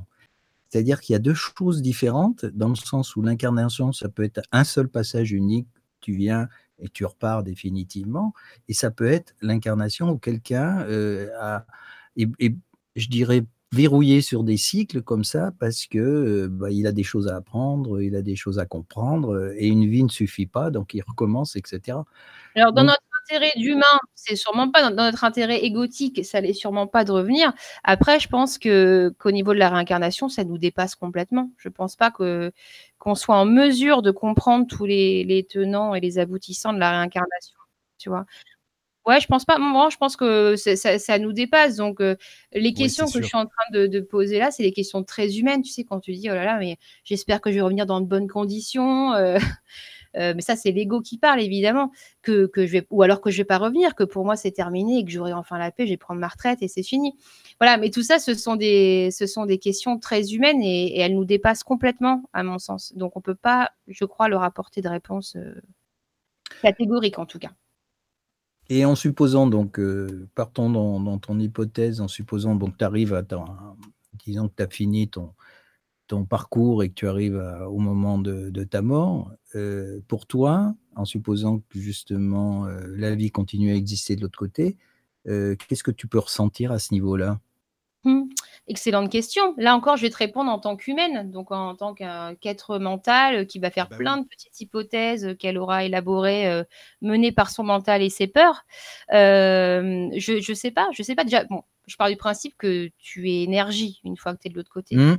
Donc, tu es détaché, très probablement, si ça se passe bien pour toi, de tous tes sentiments égotiques ou de tes sentiments de peur, forcément, puisque tu n'es plus dans une énergie humaine. Mais après, euh, ce qu'on advient, ce qu'on devient, euh, je n'ai pas d'hypothèse là-dessus. Tu n'as pas d'hypothèse parce que moi, enfin, non, mais mon, euh expérience personnelle, hein, je parle par rapport à, par rapport à moi, tout compte fait. bon, je considère que de toute façon, il y a une continuité et qu'on garde notre, notre, notre personnalité malgré tout. C'est-à-dire, effectivement, on est dégagé peut-être de l'ego et de tout ce qui s'ensuit, qui sont créés par le mental et par notre corps biologique mais on garde notre personnalité. Hein. C'est ce que je disais un jour à Michael. Si tu as le sens de l'humour, ton sens de l'humour, tu vas le conserver même, même de l'autre côté. C'est-à-dire que la, personnalité, c'est quelque chose qui nous différencie tous. Elle reste. Justement par rapport à ça et qui fait que ça, cette énergie, continue à exister. Il y a, comment je dirais, il y a, y a beaucoup de, beaucoup de films qui ont été faits là-dessus. Il y a, y a Ghost, il y a Always, il y a Medium, etc. Donc, il y a quand même quelque chose justement qui montre, qui montre quelque part, sinon ça ne serait pas fait, euh, qui montre quand même que qu'on sent, on sent, il y a beaucoup de gens qui sentent que, la vie ne s'arrête pas quelque part. Parce que si on raisonne justement un petit peu comme, comme tu disais tout à l'heure avec le mental, ça veut dire que toutes les expériences que tu as acquises pendant toute une vie, ce que tu as appris, euh, ce que tu as euh, vécu en joie ou en souffrance, hein, euh, ne t'ont servi à rien, euh, à partir du moment où tu meurs, tout s'arrête et tout ce que tu as appris t'a servi à rien, ça, ça, si on est un peu logique quelque part, ça paraît aberrant. Mais tu sais, Claude, tu as deux écoles. Tu sais, tu as l'école où ils disent, euh, bah, en fait, euh, on rentre dans le tout universel, finalement, on perd notre individualité. Tu vois, tu as cette école-là aussi. Bon, moi, je ne suis pas du tout là-dedans. Je suis plus, euh, comme tu dis, on garde notre individualité, tout simplement. Mais tu en as qui, voilà, tu vas dans le tout, tout simplement. Et puis, voilà. Oui, ça, effectivement, c'est une des écoles. Hein. C'est que tu rejoins la, la fameuse la source. Voilà, c'est ça. Voilà, oui, oui. Après, voilà, de toute façon, je pense que qu'il n'y a pas de mauvaises ou de bonnes euh, hypothèses à ce sujet, dans le sens où euh, je ne pense pas qu'on soit totalement euh, capable d'aller affirmer les choses à ce, à ce niveau-là. Après, on pourra en discuter dans l'au-delà, Claude, si tu veux. Hein. serait... Si on se ça, c'est pas mal, c'est bien ça. ça serait sympa. Voilà, franchement, j'ai pas, euh, pas. Alors, j'allais dire, c'est un très mauvais jeu de mots que j'allais faire, donc je ne vais pas le faire. Mais je n'ai pas vécu euh, d'expérience de mort imminente et je peux pas du tout avoir d'approche par rapport à ça. Euh, je peux simplement moi, te dire ce que j'ai vécu au niveau des vies antérieures. Au-delà de ça, toutes les hypothèses que je peux créer, j'ai pu en créer dans ma petite tête. Hein, ça a pu tourner plein de fois et je pense que beaucoup sont basés, sont basés sur mes peurs. Euh, mais ce qui est rigolo, parfois, je me posais la question, tu vois, quand je discutais avec ma sœur, euh, je ne sais pas si elle m'écoute ce soir, mais euh, je j'en dévoilerai pas beaucoup, Anaïs, promis, mais où on se disait, bon, alors, qu'est-ce qu'on fait comme plan pour la prochaine réincarnation? Non, mais attends, quand on a signé là, on devait avoir bu un coup de trop, on a coché la mauvaise case. tout ça, c'est des, des, des choses. Oui, c'est des trucs marrants, quoi. C'est des choses très humaines. Oui, c'est ça. Voilà. Après, je pense effectivement là où là où je, je te rejoins, Claude, c'est on, on, revient pour, euh, avec ce qu'on a déjà appris, hein, pour se parfaire, on revient pour faire de nouvelles expériences, pour continuer de, de, que notre âme continue son travail, en tout cas son chemin. Après, ce qu'on devient une fois qu'on prend sa retraite, mystère. Enfin, en tout cas, pour ma part, ça reste un mystère. Mais encore une fois, je pense que toutes les hypothèses sont, sont tout à fait euh, recevables, quoi. Voilà. Oui, oui tant que ça nous parle pour continuer un petit peu justement dans, ton sens, ça, me fait, ça me revient à l'esprit une histoire justement par rapport à l'Égypte. Justement, tu parlais tout à l'heure des, euh, Égyptiens qui étaient euh, justement très ancrés, enfin très axés sur euh, ce genre de choses avec leurs fameuses barques qui traversent voilà, le fleuve de l'au-delà, etc. Il y avait une, y a, enfin, j'avais dû lire ça sur un, vieux bouquin, mais qui datait de, des années 1900. Et mmh, c'était un, à l'époque, ça devait être un archéologue qui s'était retrouvé en Égypte et qui avait eu la chance de pouvoir entrer à l'intérieur des pyramides. Et il racontait qu'il s'était trouvé confronté euh, à, à, des entités euh, qui étaient des anciens prêtres égyptiens et qui lui ont expliqué à quoi servait bon, la pyramide, mais euh, surtout pourquoi il y avait un, tombeau en granit à un dans la chambre du roi et sans, sans couvercle.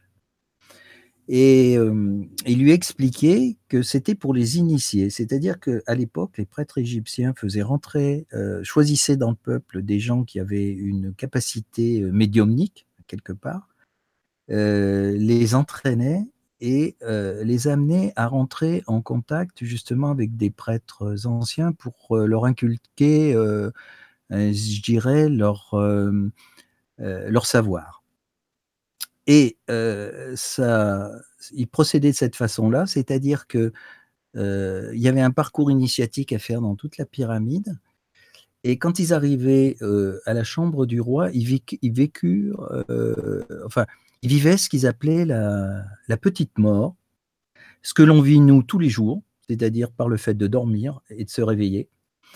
Et pendant qui durait trois jours, c'est-à-dire que la personne en question se couché dans ce, tombeau en granit, euh, parce qu'il était un endroit très spécifique de la pyramide par rapport aux forces telluriques qui le, traversait, donc ça aidait justement à, euh, à faire sortir, si tu veux, ce qu'on appelait le voyage astral, hein, quelque part, à faire sortir en somme euh, cette personne sous sa véritable apparence, donc à laisser son corps biologique au repos, et à sortir de, ce corps physique pour rentrer en contact avec ces anciens prêtres et vivre en somme une espèce d'expérience de, déjà et ensuite acquérir, acquérir, un savoir qui leur permettait de justement après par la suite de le transmettre euh, au peuple. Et euh, cette, incarnation, cette désincarnation durait à peu près euh, trois jours et au bout de trois jours, ils revenaient euh, se réincarner dans leur corps biologique et repartaient donc en somme. Donc tu vois déjà, euh, à ce niveau-là, ça va chercher très très loin. C'est-à-dire qu'il y a des écrits justement qui, qui euh, montrent que l'être humain est autre chose que simplement un corps biologique. Il y a. Alors toi, tu parles d'âme. Alors avec l'âme, je te dirais que pour moi, c'est un outil simplement l'âme. la véritable entité, c'est l'énergie dont tu parles, c'est-à-dire le corps d'énergie, effectivement, que l'on se fabrique quelque part pour apparaître. C'est ce que font les fantômes hein, souvent, c'est-à-dire quand ils apparaissent au médium, ils fabriquent leur corps d'énergie. C'est pour ça qu'il y a des gens qui les voient plus jeunes, plus âgés, euh, voilà, etc. Parce qu'en réalité, c'est pas la forme, la forme réelle de ce que nous sommes, quoi. Nous le fabriquons euh, justement pour euh, bah, par la pensée, effrayer, voilà, pour voilà, c'est ça pour donner, pour, pour se faire reconnaître et pour pas effrayer les gens qui peuvent, euh, qui peuvent nous voir. Voilà. Éventuellement, quand on apparaît de, de, de, de l'au-delà, comme ça se produit, euh, et que certaines personnes se trouvent confrontées à ce type, euh, à ce type d'expérience. Tu sais, Claude, c'est intéressant là, quand tu me parles des voyages astro des, des Égyptiens. Là. Euh, ou autres. D'ailleurs, les, Grecs aussi hein, étaient. Oui, bien sûr. De choses. Euh, parce qu'effectivement, il m'est déjà arrivé, moi, d'avoir de, des accès à certains de mes souvenirs euh, pendant des sorties astrales. Donc, je pense que ça peut être un moyen d'accès à certains souvenirs. Alors, franchement, là, j'avais pas vraiment de contrôle hein, sur ce qui se passait. Hein. que c'est pas des, Non, on le contrôle pas. On essaie, on peut essayer de le contrôler, mais c'est très difficile qui, émettent plein de, protocoles hein, pour euh, pouvoir contrôler les sorties astrales. Bon, pour ma part, c'est pas du tout mon, mon truc, euh, et puis je sais pas le faire, de toute façon, je ne les contrôle pas. Euh, par contre, effectivement, il m'est arrivé d'avoir des, des, accès souvenirs en astral, divers et variés. mais en tout cas, c'est des choses qui sont relativement impressionnantes parce que là, tu, tu vis vraiment dans l'énergie à ce moment-là, quand tu es en astral. Et tu assistes à ton, à ton souvenir et tu peux aussi assister à des souvenirs d'autres personnes, ça peut arriver. Donc après, euh, pourquoi, comment, euh, pour quelles raisons ça t'arrive. Alors là, j'ai pas de, réponse à, donner là-dessus. Et, euh, et c'est étonnant parce que tu te positionnes vraiment comme un spectateur à ce moment-là. Euh, tout à fait. c'est vrai. Oui, oui. De cinéma et, tu sais instantanément ce qui se passe. C'est comme si les informations te traversaient. tu sais qui est qui, qui fait quoi et ce qui va se passer avant que ça se passe. Parce que finalement, voilà, tu, revois la scène mais sans forcément ressentir ce que tu as ressenti à ce moment-là. Il y a une espèce de neutralité énergétique qui se pose et euh, qui m'avait euh, qui m'avait à ce moment-là beaucoup impressionné au retour en tout cas. Et moi j'ai fait, il m'est arrivé, enfin maintenant plus parce que euh, disons que c'est pas mon but aussi de rechercher un petit peu ce côté-là, hein, pour au moins pour mon expérience personnelle, mais plus jeune j'avais vécu ce type d'expérience de voyageur du corps. Et je sais que l'expérience qui m'avait euh, amusé le, plus, c'était euh, quand je m'étais retrouvé coincé, enfin coincé entre guillemets, euh, en train de flotter au-dessus de l'armoire de, de, ma chambre, de la chambre, et que je voyais tout sur 360 degrés, c'est-à-dire que je voyais le plafond, le, le l'armoire, à droite, à gauche. J'avais une vue globale de tout ce que je percevais. Quoi. Donc, euh, et c'est ce que alors c'est ce qui m'a, ce qui m'amusait, c'est que c'est ce que vivent les gens qui font des EMI. Ils font, ils font souvent une sortie hors du corps. C'est pas autre chose. Hein. C'est-à-dire qu'ils se retrouvent hors de, hors de leur corps. Ils sont capables de visiter l'hôpital, d'écouter les conversations, de savoir ce qui se passe à côté, etc. Parce que ils se baladent tout simplement hein, euh, en prenant, un temps de ça. La c'est un, c'est un phénomène naturel. Hein, j'ai envie de te dire. Euh, quand tu accèdes à certaines strates, même onirique, euh, la décorporation peut en faire partie parce que des fois en sortie astrale, tu peux, te, tu peux te trouver entre les deux. Parfois, le rêve peut presque être une passerelle pour changer de strate énergétique. Ouais, c'est vrai. Oui, tout à fait. Et, souvent, justement, les, les, disons, les Tibétains disaient que le, chaque fois que l'on dormait toute la nuit, justement, en, réalité, on fait une décorporation, hein, ah oui. un, déplacement, mais il est très faible. C'est-à-dire que ça va être euh, de, de 2-3 cm, pas plus, pour permettre au corps euh, physique de se reposer et au corps d'énergie de se recharger. Tu sais, ça me fait penser quand tu rentres, enfin quand tu rentres, quand on dit euh, que, tu, que tu tombes dans un ravin, tu sais, cette sensation très agréable mmh. comme ça. Euh, c'est quand tu reviens. Pour moi, c'est quand tu reviens, effectivement, tu reviens un peu brutalement, l'atterrissage est un peu, un peu, un peu brutal. Mais oui, je pense que vraiment, ça, ça a plutôt à voir avec ça qu'avec cette fameuse chute de tension qui a pu être évoquée. Oui, oui, c'est tout, c'est tout à fait ça. Et alors, as l'effet. Alors, moi, j'ai jamais eu l'effet de ravin, mais c'est plutôt l'effet de chute dans le lit. C'est-à-dire que je fais des, je fais des bonds pas possibles dans, dans, dans, le lit, justement, quand je, je sens que je pars et bon, il y a toujours cet effet de peur. Alors le problème, c'est que c'est souvent provoqué à cause de la peur, tout compte fait. Parce que euh, justement, euh, on en revient à ce que tu disais, c'est-à-dire que le mental reprend le dessus. Et lui, il dit non, c'est pas possible, c'est pas possible que ça puisse se produire. Et, à ce moment-là, c'est la, c'est la descente de nouveau. Et c'est pour ça qu'on a cette impression de chute et cette impression de, saut qu'on fait dans, le lit, parce que justement, on est quand on commence à rentrer dans le, sommeil profond, on est dans justement cette, euh, légère décorporation euh, qui permet justement un équilibre entre le corps biologique et ce corps d'énergie.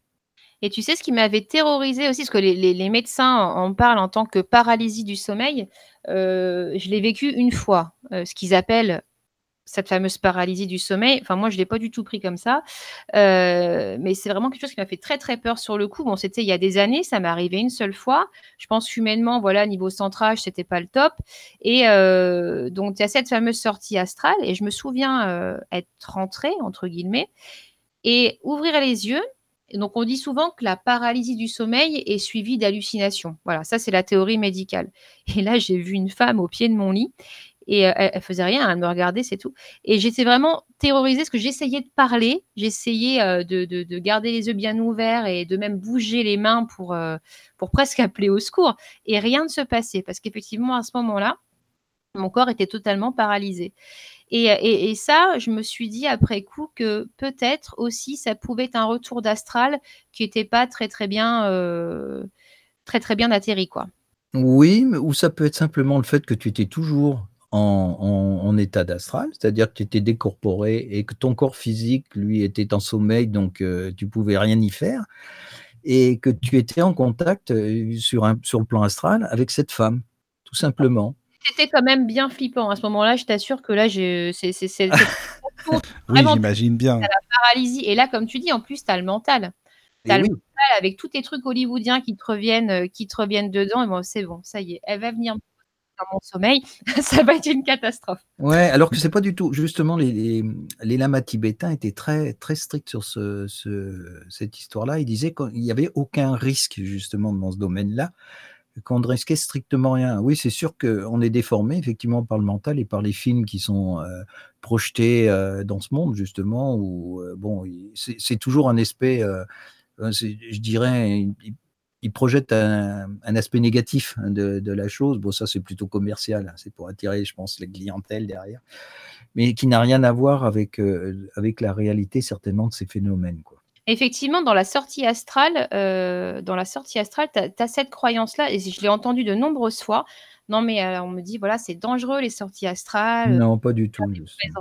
Alors attention, après, tu peux effectivement être confronté à différentes énergies. Parfois, tu peux un peu côtoyer le bas bah, astral. je pense, oui, il y a ça aussi. Ah oui, c'est ça. Ça, c'était autre chose. mais en général, ils ne peuvent pas te faire grand-chose. Quoi. voilà. Par contre, ils peuvent aller susciter quand même des sentiments forts désagréables chez oui, toi. Hein. Oui, oui, c'est ça. Te faire euh, voilà, un petit peu d'angoisse, euh, te faire sentir relativement mal à l'aise. Voilà. Mais effectivement, après le côté possession, j'ai déjà entendu ça. On m'a déjà dit, te rends compte, tu peux te retrouver possédé en sortie astrale. Là, effectivement, tu as tout le côté hollywoodien qui, qui, qui, qui te, qui, revient euh, à, à l'idée des gens. quoi.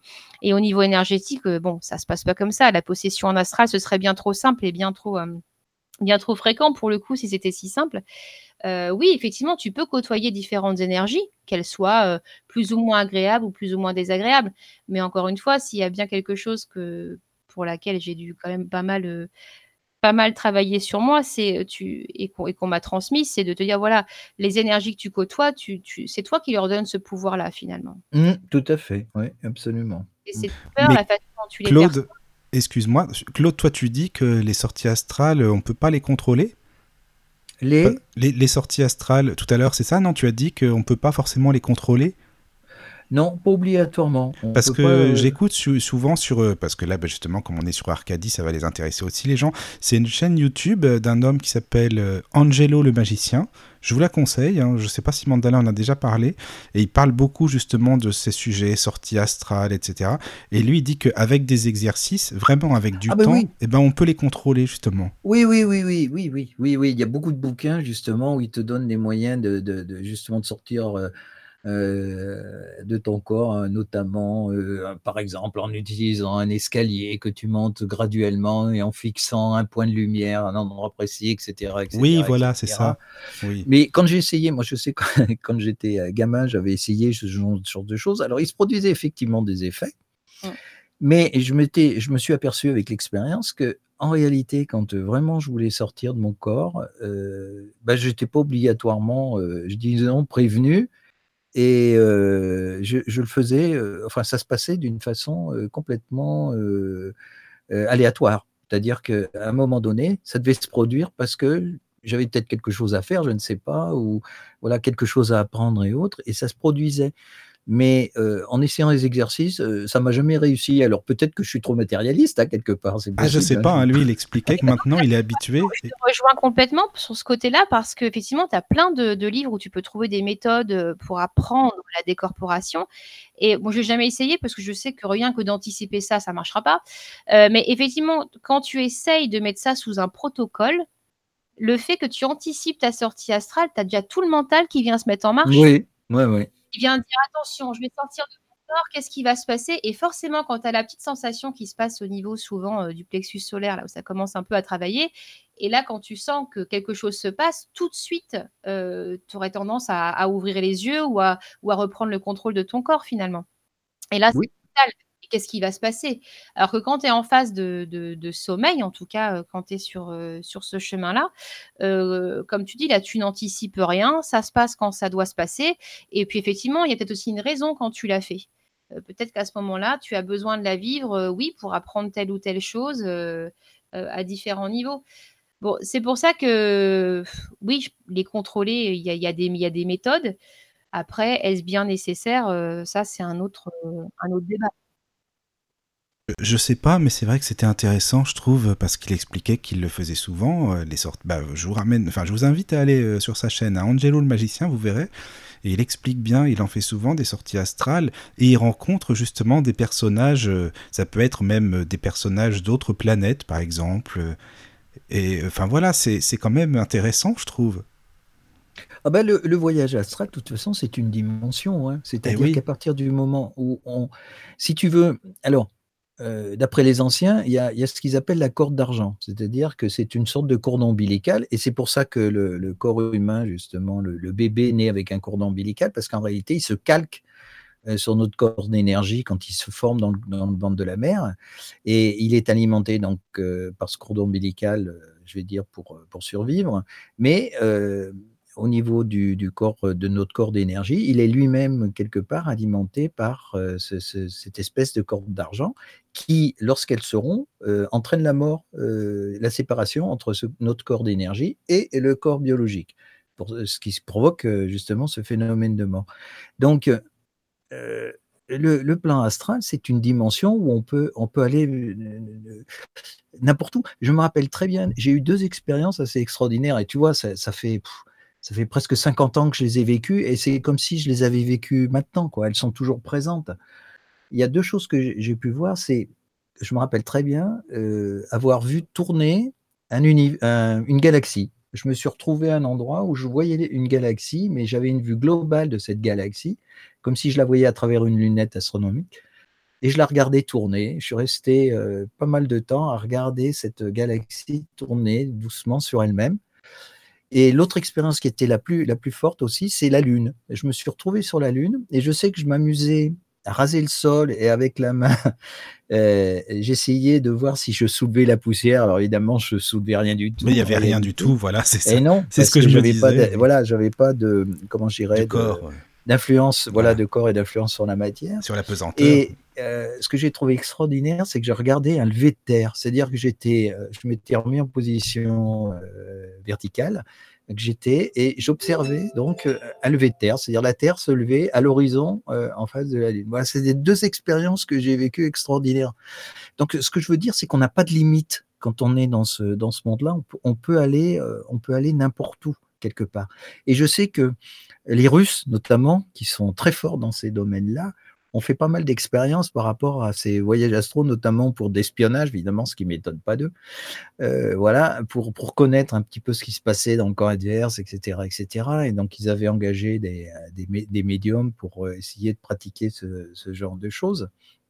Et il y avait eu des rapports euh, qui étaient sortis à, l'époque disant que bah, c'était quelque chose qui effectivement fonctionnait pas trop mal, mais qu'ils avaient du mal à le provoquer, quoi, tout compte. Donc ça rejoint ce qu'on disait tout à l'heure, c'est-à-dire quand on commence à essayer de provoquer quelque chose, en général, ça ne marche pas.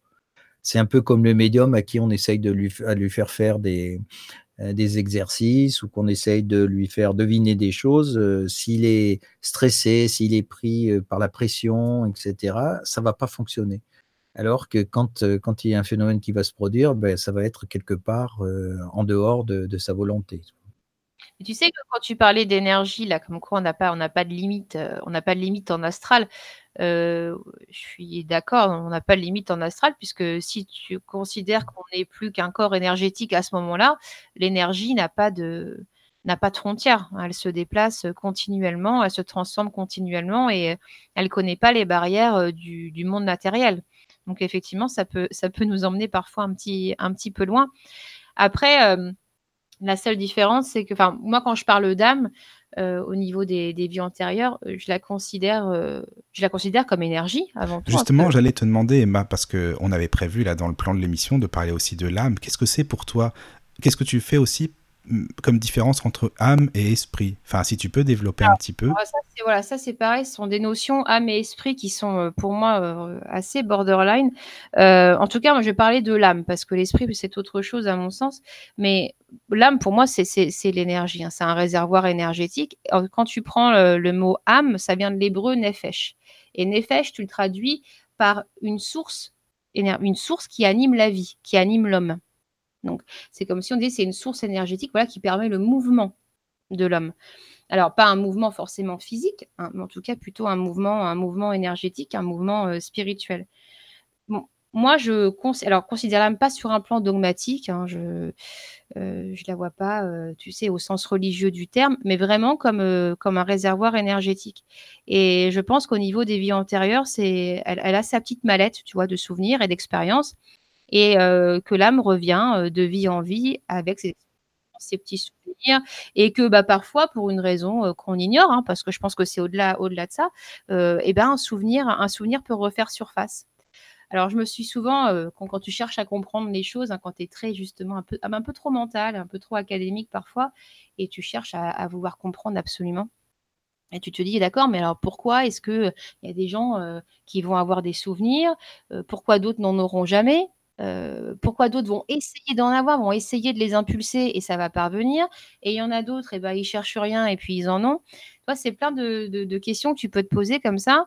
Donc, effectivement, est-ce que, donc là, je prends mes termes avec, ma sensibilité sur le sujet, hein, mais à ce moment-là, quand, est-ce que l'âme va décider d'ouvrir sa petite mallette et de te remettre un souvenir sur le tapis, Et pourquoi? Ça, c'est des questions que tu peux te poser et qui, à mon sens, n'ont pas. Enfin, c'est difficile de trouver une réponse à ça parce qu'encore une fois, l'humain se retrouve, se retrouve embrigadé là-dedans. Est-ce que c'est utile aussi? Est-ce que c'est utile? Tout à fait. Est-ce que c'est nécessaire? Dans mon bouquin, est-ce que c'est utile? Est-ce que c'est nécessaire? Je vais parler d'une expérience euh, rapidement qui, qui m'est arrivée dans, dans mes, dans, à mes débuts, hein, quand j'ai commencé à mettre les, les pieds dans, dans, le monde des énergies. Et je me rappelle de, de ma première séance euh, chez, euh, chez, un magnétiseur où j'y allais en tout bêtement euh, pour, un, pour un mal de dos, hein, rien à voir. Et puis j'étais intéressée par tout ça, mais j'en avais terriblement peur. C'était plutôt ça. Et, et du coup, je me souviens que je posais quand même des questions sur les vies antérieures. Et, et séance après séance, tu vois, je me disais, ouais, mais je vois bien que vous savez certains trucs, que vous pouvez ressentir, en tout cas, vous savez pas, vous pouvez ressentir, comment je peux faire pour avoir des souvenirs de mes vies antérieures. J'étais un petit peu focalisée là-dessus. Et, et je me rendais pas du tout compte à ce moment-là que, que ça fonctionnait pas comme ça, quoi. C'est pas parce que tu veux savoir, que tu veux aller impulser, impulser quelque chose, que tu vas avoir la réponse là, toute faite. Et que si tu n'es pas prêt à recevoir les informations, eh ben, je pense que tu peux mettre tout ce que tu veux en place. Euh, si tu n'es pas prêt à les recevoir, s'il n'y a pas euh, un peu de travail personnel de mis en place pour encaisser certaines choses, aller travailler aussi certaines failles humaines, je pense que c'est compliqué de, de revoir tout ça surgir. Et puis parfois, euh, parfois tu as des surprises. Des surprises. Et cette fameuse première séance, je me souviens qu'elle m'a qu'elle m'a laissé de, enfin, de marbre, de marbre par la peur plutôt, on va dire. Oui, j'ai eu assez peur ce jour-là, même si, euh, euh, cette personne était très rassurante, mais sur le coup, j'ai un peu flippé quand même. J'étais euh, en soins et, c'était mon premier soin en magnétisme. Et je me souviens que, arrivé au niveau du chakra de la gorge, le, monsieur me dit Mais vous avez des problèmes de peau? Ben, Je dis Non, forcément, on me dit ça, tu flippes. Hein. Non, non, j'ai pas de problème de peau, tout va bien. Et là, là, je, il prend, euh, prend un miroir et il me montre en fait euh, ma gorge et euh, tu voyais clairement en fait la trace d'une main autour de ma gorge. Et ce qui était assez étonnant à ce moment-là, c'est que je faisais beaucoup de crises de spasmophilie, tu vois. Et voilà, et c'était assez étonnant cette synchronicité justement. Alors je dis pas qu'après le soin les, crises ont, disparu parce qu'elles n'étaient pas pas liées qu'à ça, hein, faut pas se leurrer, ce serait tellement simple. Oui, mais ça venait quand même de quelque part, donc ça pouvait aussi aider. C'est un ensemble de choses, hein, si tu veux. C'était un ensemble qui faisait que bah, la cocotte minute, elle, avait un petit, peu, euh, un petit peu chauffé à ce moment-là. Mais en tout cas, effectivement, euh, une fois que ça avait été euh, dénoué, alors c'est un, mot un peu caricatural, mais en tout cas, ça avait été travaillé sur un plan énergétique, ça allait un petit peu mieux quand même.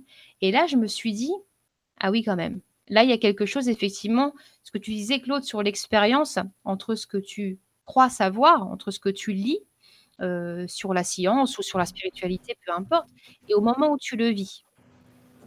Et là, forcément, les questions sont plus les mêmes. Oui, oui hein, tu vois ce que je veux à fait. Oui, oui, absolument. Et par contre, moi, j'ai une autre, si tu veux, j'ai une autre approche de l'âme. Hein, j'en avais parlé aussi avec, avec Michael. Euh, si tu veux, euh, je considère l'âme comme un outil. Et du reste, euh, je crois qu'il me semble que j'avais lu ça aussi euh, chez les Templiers. l'âme est un outil. C'est-à-dire que, si tu veux, si on explique un petit peu le principe de l'incarnation, c'est-à-dire que l'entité que nous sommes en tant qu'être d'énergie euh, choisit son corps biologique, attend qu'il se forme dans, dans, le ventre de la mère, et lors de l'incarnation qui se fait donc, euh, eh ben, au moment du, du, cri du bébé, c'est-à-dire que c'est une souffrance en réalité. Hein, je peux dire que apparemment beaucoup de témoignages montrent que l'incarnation n'est pas une partie de plaisir. Euh, c'est bien que tu le soulignes, Claude, parce que les gens se disent toujours c'est la mort. La mort, ça, c'est pas une partie de plaisir. On l'appréhende, on mais la, la, la, naissance, aussi. Non plus. voilà, exactement. ça, c'est important de le dire.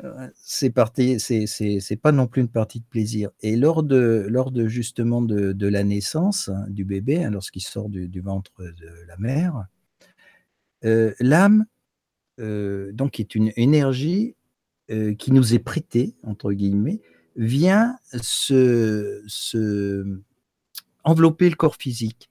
Et c'est elle qui va servir de transmetteur entre le corps physique, le corps biologique, et euh, l'être que nous sommes, nous, en tant que quantité. Parce que ce qu'il faut savoir, c'est que nous, notre champ de conscience, notre pensée, etc., on n'est on on est absolument pas dans le corps physique, c'est-à-dire qu'on est en dehors. Et certains euh, physiciens, certains neurologues, justement, se, commencent à se poser des questions par rapport à ça, parce qu'ils s'en sont rendus compte ben, par rapport à certainement à des patients euh, qui avaient vécu certaines expériences. Et euh, ils commencent à se rendre compte qu'en vérité, le cerveau n'est qu'un instrument et que la pensée de l'être humain se trouverait autour, quelque part, à l'extérieur. Bon, enfin, ça, c'est une parenthèse. Mais pour pour continuer ce que je, voulais dire par rapport à l'âme, c'est un outil, c'est-à-dire que cette âme va enregistrer tout ce que l'on fait pendant toute notre vie. C'est une espèce de magnétophone. Elle nous permet de transmettre euh, bah, ce que l'on vit, les joies, les souffrances, les souffrances physiques, etc. Tout ça est transmis donc à, ce que l'on ressent nous. Et euh, quand elle a emmagasiné, quand elle a fini son boulot, c'est elle qui est programmée aussi pour notre mort. C'est-à-dire qu'à un moment donné, quels que soient les événements, euh, à un moment donné, elle va quitter le corps physique. Et quand elle, quitte le corps physique, c'est elle qui, en somme, euh, crée la, rupture et fait que le corps biologique meurt, tout simplement. Et cette énergie, cette âme qui a emmagasiné toute notre expérience, tout ce que l'on a vécu euh, pendant notre vie, elle va ensuite se diluer dans ce qu'on appelle les documents acasiques, ce que les anciens appellent les documents acasiques, se diluer pour envoyer toutes ces informations euh, dans, cette, dans ce, plan qui est appelé les, documents acasiques. Et tu te rappelles, Michael, quand on avait fait euh, l'émission sur les humides, justement, tu te souviens? Oui, à un moment donné, ils en, ils en parlent aussi. Ils en parlent, hein, exactement, de, de leur côté, voilà, dans, leur, dans leurs écrits, dans leurs lettres il parle justement de cet aspect-là de, de, l'homme qui fait que. On renvoie les gens à l'émission, hein, parce que tu sais, il y en a peut-être qui savent pas ce que c'est que les humides, Claude. On dit ça, les humides, mais bon, si vous savez pas, on vous renvoie à l'émission sur YouTube euh, sur les humides qu'on a faite avec Claude. voilà, quand même. Donc, euh, voilà, et à ce niveau-là. Euh, ça a coupé, non? Ah non, je ça Non, non, on est là, on est là, Emma. Tu peux parler, on t'entend. J'ai eu peur parce que j'ai mon écran qui a non, Non, non, non. Par contre, tu sais, s'il y a des questions ou des, des gens qui veulent, euh, n'hésite pas. Je ne peux rien euh, passer. En fait, euh, sur le forum, bah, par contre, ça échange sur le sujet. Hein. Ah, ça échange mais n'hésitez pas en tous les cas à poser des questions ou même donner vos, vos impressions, vos ressentis, ça serait sympa. Moi je trouve que c'est toujours bien que ce soit interactif, qu'il y ait des personnes aussi qui interagissent avec nous. Donc il ne faut pas hésiter surtout. Voilà, juste une parenthèse on, sent, moins seul quand même. oui, c'est qu'on se sent moins seul. D'habitude, il y a toujours des gens qui écrivent euh, des petits mails ou. Euh, tu vois, les gens, ils, arrivent à discuter entre eux du sujet, mais je pense qu'ils osent pas trop poser les questions, peut-être. Mais, euh. mais après, tu te dis, est-ce qu'il y a des bah gens qui écoutent ou non? Mais bon, c'est pour ça, en fait. Mais il y en a quand même, d'accord. Bon, ok. Non, ce qu'il y a, c'est que si tu veux, c'est quand même un sujet délicat dans le sens où, bon, ça, ça sort des normes déjà. Et puis, effectivement, on ne peut pas, on peut, rien étayer quelque part. C'est-à-dire qu'on ne peut pas le prouver scientifiquement en disant, voilà, bah, A plus B, euh, ça se passe comme ci, comme ça, etc. C'est souvent lié au vécu. Donc, les gens qui, je dirais que ceux qui peuvent comprendre vraiment ce dont on parle sont des gens hypersensibles, qui ont une hypersensibilité et qui va au-delà simplement du monde matériel dans lequel nous vivons. Donc, eux vont, vont se dire, effectivement, j'ai ressenti ça ou j'ai vécu ça, etc. etc. Oui, mais tu vois, c'est bien justement que les gens puissent faire part de leur expérience parce que ça peut être enrichissant pour tout le monde. Michael, je pense au niveau des expériences, il y, a, y, a, la question qui se pose souvent dans, dans qu'on peut entendre sur l'émergence des souvenirs. Parce que finalement, les gens vivent quelque chose et comme on dit tout à l'heure, ils vont avoir tendance à plutôt aller se mettre dans leur mental et à se dire, oh mais attends, est-ce que, est que j'hallucine complètement? Est-ce que mon souvenir est juste? Ils vont se poser la question de la véracité de ce qu'ils ressentent à ce moment-là. Et, euh, ils, vont, ils, vont, ils vont douter au niveau du partage, évidemment, parce qu'ils vont dire Bon, non, j'ai rêvé, ou, ou, parce que j'ai vu un film à la télé qui parlait du sujet il y a 48 heures, donc du coup, forcément, ça, ça, ça joue. Euh, ça joue sur, euh, sur la retranscription et ils n'ont pas totalement d'or parfois, parce que parfois c'est le cas aussi. On peut avoir des biais hein, dans, quand, quand, un souvenir te revient. Euh, tu peux te poser cette question-là. Ça peut être un catalyseur quelque part, c'est-à-dire que ça peut réveiller. Une synchronicité. Ouais ça mmh. arrive là au bon moment comme par hasard. Hein. Ça, ça m'est déjà arrivé euh, sur une, une, vie antérieure que, que j'ai pas voulu. Euh, parce que bon, faut pas se leurrer, on n'a pas été euh, des saints dans toutes nos vies antérieures. Ce serait quand même très. Oh non, ça c'est. c'est un biais éthique. Hein. Mmh. C'est de se dire Souvent d'ailleurs, quand tu remarques que les gens, quand ils, moi la première, hein, ça m'est arrivé la première, quand tu as des souvenirs de vie antérieure, tu as tendance à avoir des souvenirs qui sont plutôt en accord avec, euh, tes valeurs actuelles. Hein. Euh, souvent, les gens, il y a beaucoup de gens qui ont été Cléopâtre quand tu écoutes quand même. On a, des statuts assez, euh, assez élevés, où, voilà, il y avait un rôle assez important, où ça s'est plutôt bien passé. Ou alors, on retrouve aussi beaucoup de personnes qui ont des, ont des retours de souvenirs de type euh, bataille, combat. Alors on peut se poser euh, la question du côté fantasmé. Donc là, ça remet en cause la justesse du souvenir et c'est pas juste pour la personne qui va t'en parler. Et d'un autre côté, tu te dis aussi, évidemment, il y a tout un égrégore qui se crée au niveau de ces souvenirs-là. Évidemment, tu prends un conflit comme 39-45, euh, beaucoup de personnes peuvent avoir sur de souvenirs qui reviennent d'une part parce que bon, cet événement a une portée très très large, et puis d'autre part parce qu'encore aujourd'hui, tu as tout un égrégore énergétique qui tourne autour de ça. Donc, est-ce que, comme tu dis, Claude, ça peut être un catalyseur justement des souvenirs à ce moment-là? Voilà, Oui, continue, vas-y. Tu peux avoir énormément de biais, et moi je comprends que les gens se, se, se, se posent, se posent des questions. Euh, on se les pose tous à un moment donné. Alors, je m'étais dit, mais comment, comment savoir si ce, que je, ce dont je pense me souvenir est juste? Et là, on m'avait répondu euh, deux choses. On m'avait dit, euh, au niveau énergétique, tu vas ressentir une certaine justesse, une certaine fluidité. Et puis, au niveau du cœur, mmh. à ce moment-là, les mmh. gens peuvent aller en eux, aller se reconnecter à eux. Et voilà, si De toute façon, c'est l'émotionnel qui parle avant tout. Tu parles du cœur, mais c'est ça qui est important. C'est vrai. Hein. Et, euh, et je, je, on en rigole encore, mais je, me souviens d'une vie antérieure. Euh, enfin, moi, je m'en souviens pas directement. Je, si tu veux, c'est beaucoup de synchronicité, de sensations, en tout cas, euh, qui font que j'ai peu de doutes à ce sujet, mais j'ai pas de souvenir direct. Mais c'est parce que c'est pas une vie antérieure qui, qui me plaît d'avoir vécu tout simplement. À ce moment-là, c'est l'ego qui se met là et qui dit Ouais, non, mais attends, moi, j'ai pas fait ça, j'ai pas été ça, c'est pas possible. Oui, et puis c'est quand même plus fun, hein, comme on dit, de se dire Ah, mais j'ai été roi, j'ai été Cléopâtre. ah, c'est quand même plus sympa, c'est sûr, que de se dire J'étais un pauvre manant, un pauvre mendiant. Michael, roi, hein, Roi, tu te rends compte? Ah, non, non, là. non, c'est vrai que tu as beaucoup de, de, de, personnes. L'humain a une, grande part, en fait, dans la résonance des souvenirs. C'est ça, euh, exactement, oui que, l'ego a une grande part, euh, une grande part de passé. Et ce qui est difficile, c'est d'aller travailler justement les souvenirs que tu peux avoir et qui sont pas plaisants.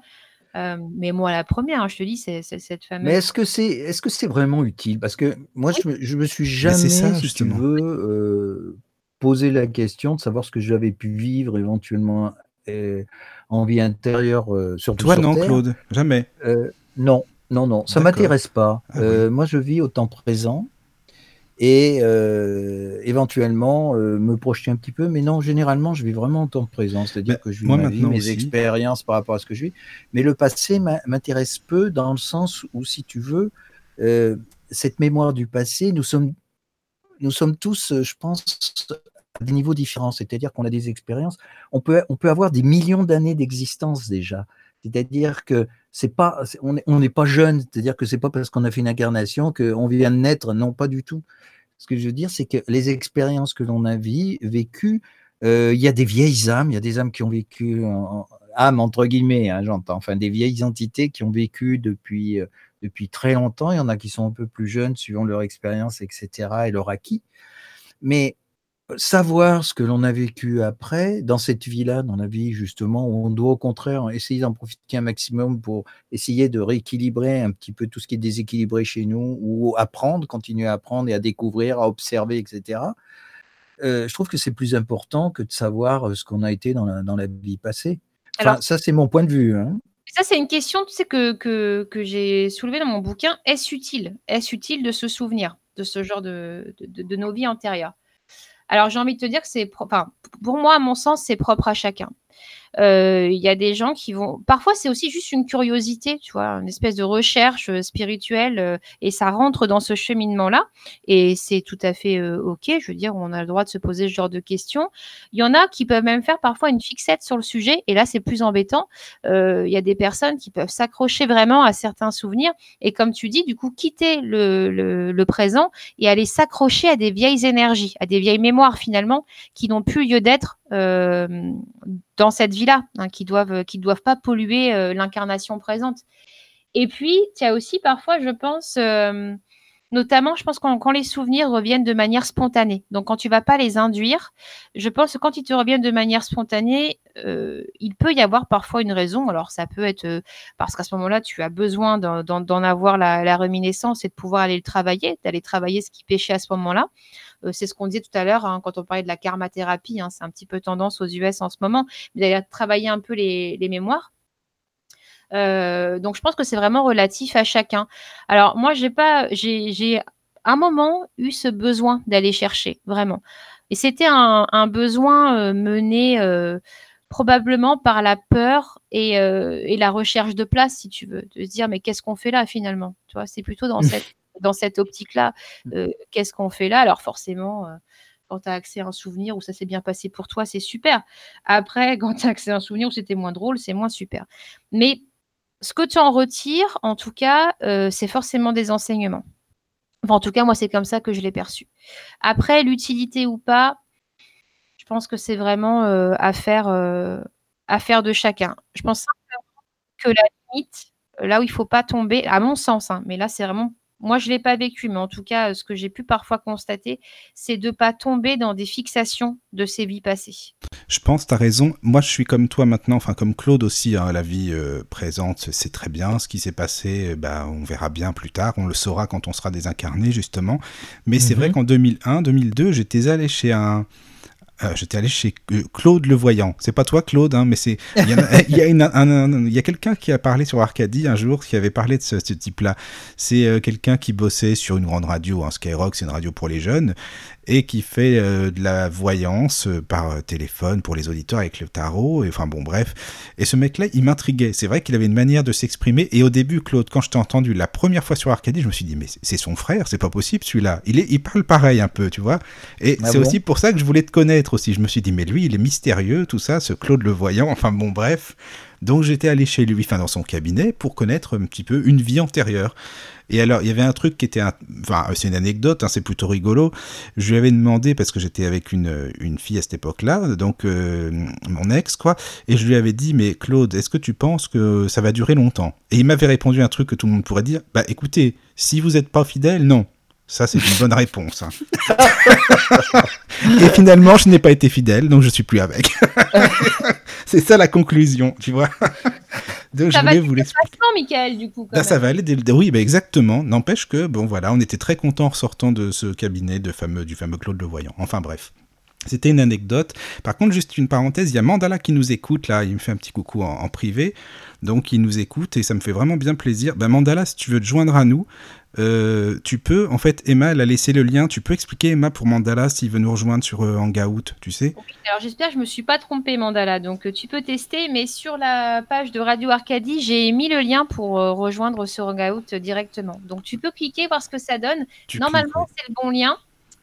Et, tu euh, cliques, que tu viens nous rejoindre pour le dernier euh, live, ça serait vraiment super que tu sois avec nous. Franchement, ça me ferait vraiment plaisir. Et puis bah voilà, euh, Claude et Emma, ça serait vraiment sympa que tu, que tu discutes avec eux aussi. Donc bah, on t'attend, hein, tu peux venir.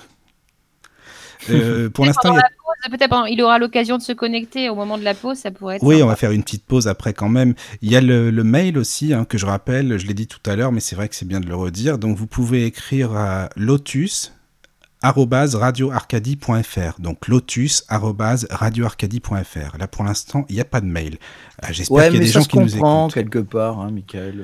bah ouais mais c'est sympa de faire un petit coucou tu chose, vois euh, Et là, je pense qu'on va avoir une question, je, je- je le sens bien. Hein ça va, ça va- C'est di- ben j'espère c'est di- c'est difficile de, si tu veux, te poser une question par rapport à ça. Parce que, Non, mais tu sais, de dire, il y a des gens qui écoutent ou non? En fait, moi, quand c'est comme ça, je me dis, mais est-ce qu'on est seul comme de trois pauvres malheureux là? Mais non, je pense pas Et quand même. non, Il y a des gens. Quand même. C'est pas Mais le tu problème, vas, alors, mais, dit quoi Tu fais une fixette par rapport à la solitude C'est pas ça. Non, non, mais c'est sympa toujours d'avoir un petit coucou. euh, voilà. on- Enfin, c'est. Je trouve ça plutôt sympa, quoi. Je pense qu'on va prendre une petite pause et après, voilà, oui, on va on fait une petite temps, pause. réfléchir à ce qui... Puis tu sais, comme dit Claude, c'est c'est quelque chose qui peut être assez personnel, les vies antérieures. J'ai des tas de souvenirs, enfin, des tas de souvenirs. J'ai quelques souvenirs que je pourrais très bien vous raconter, mais franchement, à l'antenne, c'est pas génial. Mm, mm, Il y, a comprends. il y a des choses quand même très, très personnelles et, euh, et moi, je, je comprends. Et euh, Ouais, c'est vrai. peut-être que les gens ont des questions un petit peu plus. Bah, c'est pas grave, ils peuvent y aller. hein. un petit peu plus un petit peu plus technique. Ah, j'ai euh, oui, j'ai un sujet qui va tomber mais on va attendre après la pause qu'on pourra en parler en long en travers. Ah, bah, c'est très bien. Euh, voilà, alors ce sera c'est pas vraiment le sujet euh, de ce soir mais c'est un sujet qui en découle. Donc donc on pourra on pourra parler de cette thématique là. D'accord. Et puis, bah, Mandala, on t'attend hein, après la pause. hein. J'espère que tu vas venir. ça serait sympa. Allez, on fait une petite pause et on vous dit à tout de suite. À tout de suite. La radio de tous les mystères. C'est sur Radio Arcadie, radioarcadie.fr.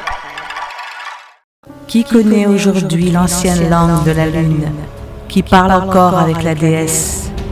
Seules les pierres se souviennent encore de ce que la Lune nous a dit jadis, de ce que les arbres nous ont appris, de la voix de l'herbe et du parfum des fleurs. Bienvenue sur Radio Arcadie.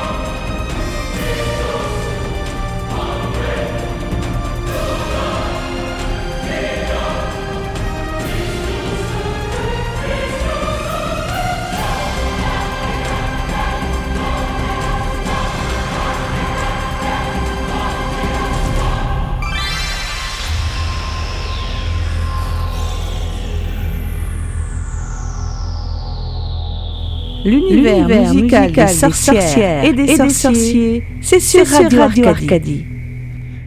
Recoucou à tous, nous revoici, nous revoilà toujours avec euh, Emma. Recoucou Emma. Coucou Michael. Toujours, ça va bien? Toujours ça va, ça va. Bon, et puis toujours avec Claude. Oui, oui, oui, oui, toujours là. Comme Voilà. les scouts. Comme les scouts, exactement, c'est ça. Nous sommes toujours fidèles au poste. Voilà. Ah, bah c'est génial. Bon, euh, bah Emma, tu disais qu'il y avait une question, c'est ça, d'un auditeur. En fait, je te laisse euh, lire le chat. Alors oui, on, on a. C'est pas, c'est pas une question en fait. hein, c'est plutôt un, un questionnement qui découle des vies antérieures. Euh, donc, ce serait de savoir, euh, notamment au niveau des, des rencontres d'âmes euh, par rapport aux mémoires passées. Donc, je suppose que là, on est plus sur, euh, sur le fait de, se dire est-ce qu'on est qu'on revoit euh, certaines âmes de vie en vie? Alors là, on reprend le terme âme hein, après. Mmh, ça rejoint un petit peu le, ce que l'on avait fait aussi sur Radio Arcadie, qui était les, les âmes jumelles. Bah oui, c'était une émission avec Mandala. Ce que j'ai là, c'est peut-on croire aux flammes jumelles? Mmh. Alors ça, Claude, c'est ton domaine. Alors là, là, tu peux y aller. Ça, c'est une, c'est une vaste question parce que les, les, enfin, je sais pas ce que tu en penses, toi, Emma. Mais... Alors euh, les flammes jumelles. Euh, alors, si tu veux, euh, dans l'idée, ça me plaît assez. Après, je trouve que c'est moi, c'est le terme qui a un peu tendance à me déranger parce que il a été beaucoup galvaudé. Tu vois, tu, lis, tu lis tout et n'importe quoi sur les flammes jumelles. Je sais pas ce que tu en penses, Claude, mais des fois. Oui, oui, tout à fait. Oui, oui, oui. tu te demandes si c'est pas plutôt dans un roman érotique que dans un que, dans la spiritualité, quoi. Euh, après, euh, j'aurais plutôt tendance à parler de lien d'âme en règle générale. Euh, alors, dans les flammes jumelles, ce qu'on croit souvent, on voit souvent deux, catégories. On parle souvent des âmes sœurs et des flammes jumelles, comme si un mmh. d'âme se, résumait à, ces deux entités-là. Donc, l'âme sœur, ce serait un peu comme le coup de foudre, donc plutôt branché sur un côté très humain, comme un double finalement. Euh, et puis la flamme jumelle, si j'entends bien ce que j'ai pu lire, euh, c'est plutôt quelque chose euh, comme un miroir. L'autre est un miroir, il est là pour te faire travailler certaines parties de toi-même. Oui, mais c'est pareil. C'est ce qu'on ce qu'on avait dit justement dans cette émission, c'est que c'est pas obligé euh, qu'il y ait une rencontre ou qu'il y ait un croisement par rapport à ça. Moi, je pense, par rapport aux âmes, euh, je, je, je pencherais plus au, à ce qu'on appelle un groupe d'âmes, c'est-à-dire que famille d'âmes, hein, c'est ça. Hein oui, les familles d'âmes, les groupes d'âmes. Voilà, une famille d'âmes, quand on s'incarne, par exemple, euh, on, on choisit notre incarnation, on choisit le lieu où on va s'incarner et on choisit notre famille. Donc ça veut dire que le père, la mère euh, qui va, qui va nous, nous accueillir, en somme, euh, sont déjà des âmes qui font partie de notre groupe. Donc euh, voilà, rien ne se fait au hasard. Les gens qu'on rencontre pendant notre vie, c'est pareil. C'est-à-dire que quelque part, il y a un lien qui fait qu'à un moment donné, des, des, êtres vont se rapprocher de nous à un certain niveau, parce que ça veut dire que à un, certain moment, à un instant T dans notre vie, on va être à tel niveau et on va avoir besoin peut-être de, croiser des gens qui vont nous apporter quelque chose. Et quand euh, on va évoluer, euh, ces âmes en question qui font partie de ce groupe vont s'éloigner et de nouvelles vont apparaître.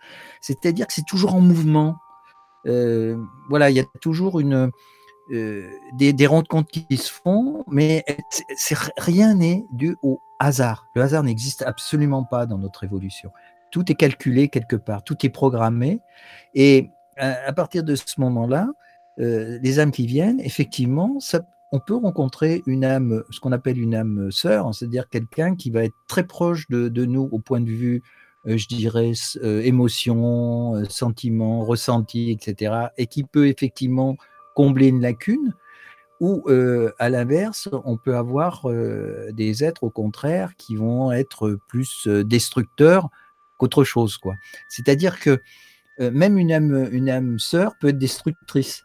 C'est-à-dire que dans le, dans le sens où elle peut nous amener être un miroir, effectivement, un petit peu c'est pour ça que c'est très difficile de dire âme sœur, âme jumelle, etc. C'est voilà, ce sont des termes, des termes, je dirais euh, terriens, quoi, en somme. Mais c'est très difficile par rapport à, comment je dirais, à la subtilité de, ce que l'on peut, euh, de ce qui peut nous lier, euh, de, pouvoir lui donner vraiment un, vraiment un terme. Et une âme, une âme jumelle, par exemple, on ne peut pas la rencontrer pendant notre vie actuelle parce que justement euh, tout sera fait pour ne pas la rencontrer parce que effectivement ça s'est passé d'une certaine manière et, que ça ne devait pas se faire, etc. Par contre, effectivement, il peut y avoir des âmes jumelles ou des âmes sœurs qui, qui se rencontrent, euh, qui ont une certaine attirance aussi, parce qu'il y a ce phénomène euh, lié. Alors, il y a l'attirance physique, certes, mais c'est surtout une attirance énergétique. Oui, c'est ça. Mais, voilà, mais qui fait que euh, bah, cette âme, elle, vit avec quelqu'un d'autre, elle a sa famille, elle a sa vie, etc. Donc, si tu veux, euh, la réunion ne se fera jamais. Donc, euh, c'est ça qu'il faut comprendre. C'est très, très.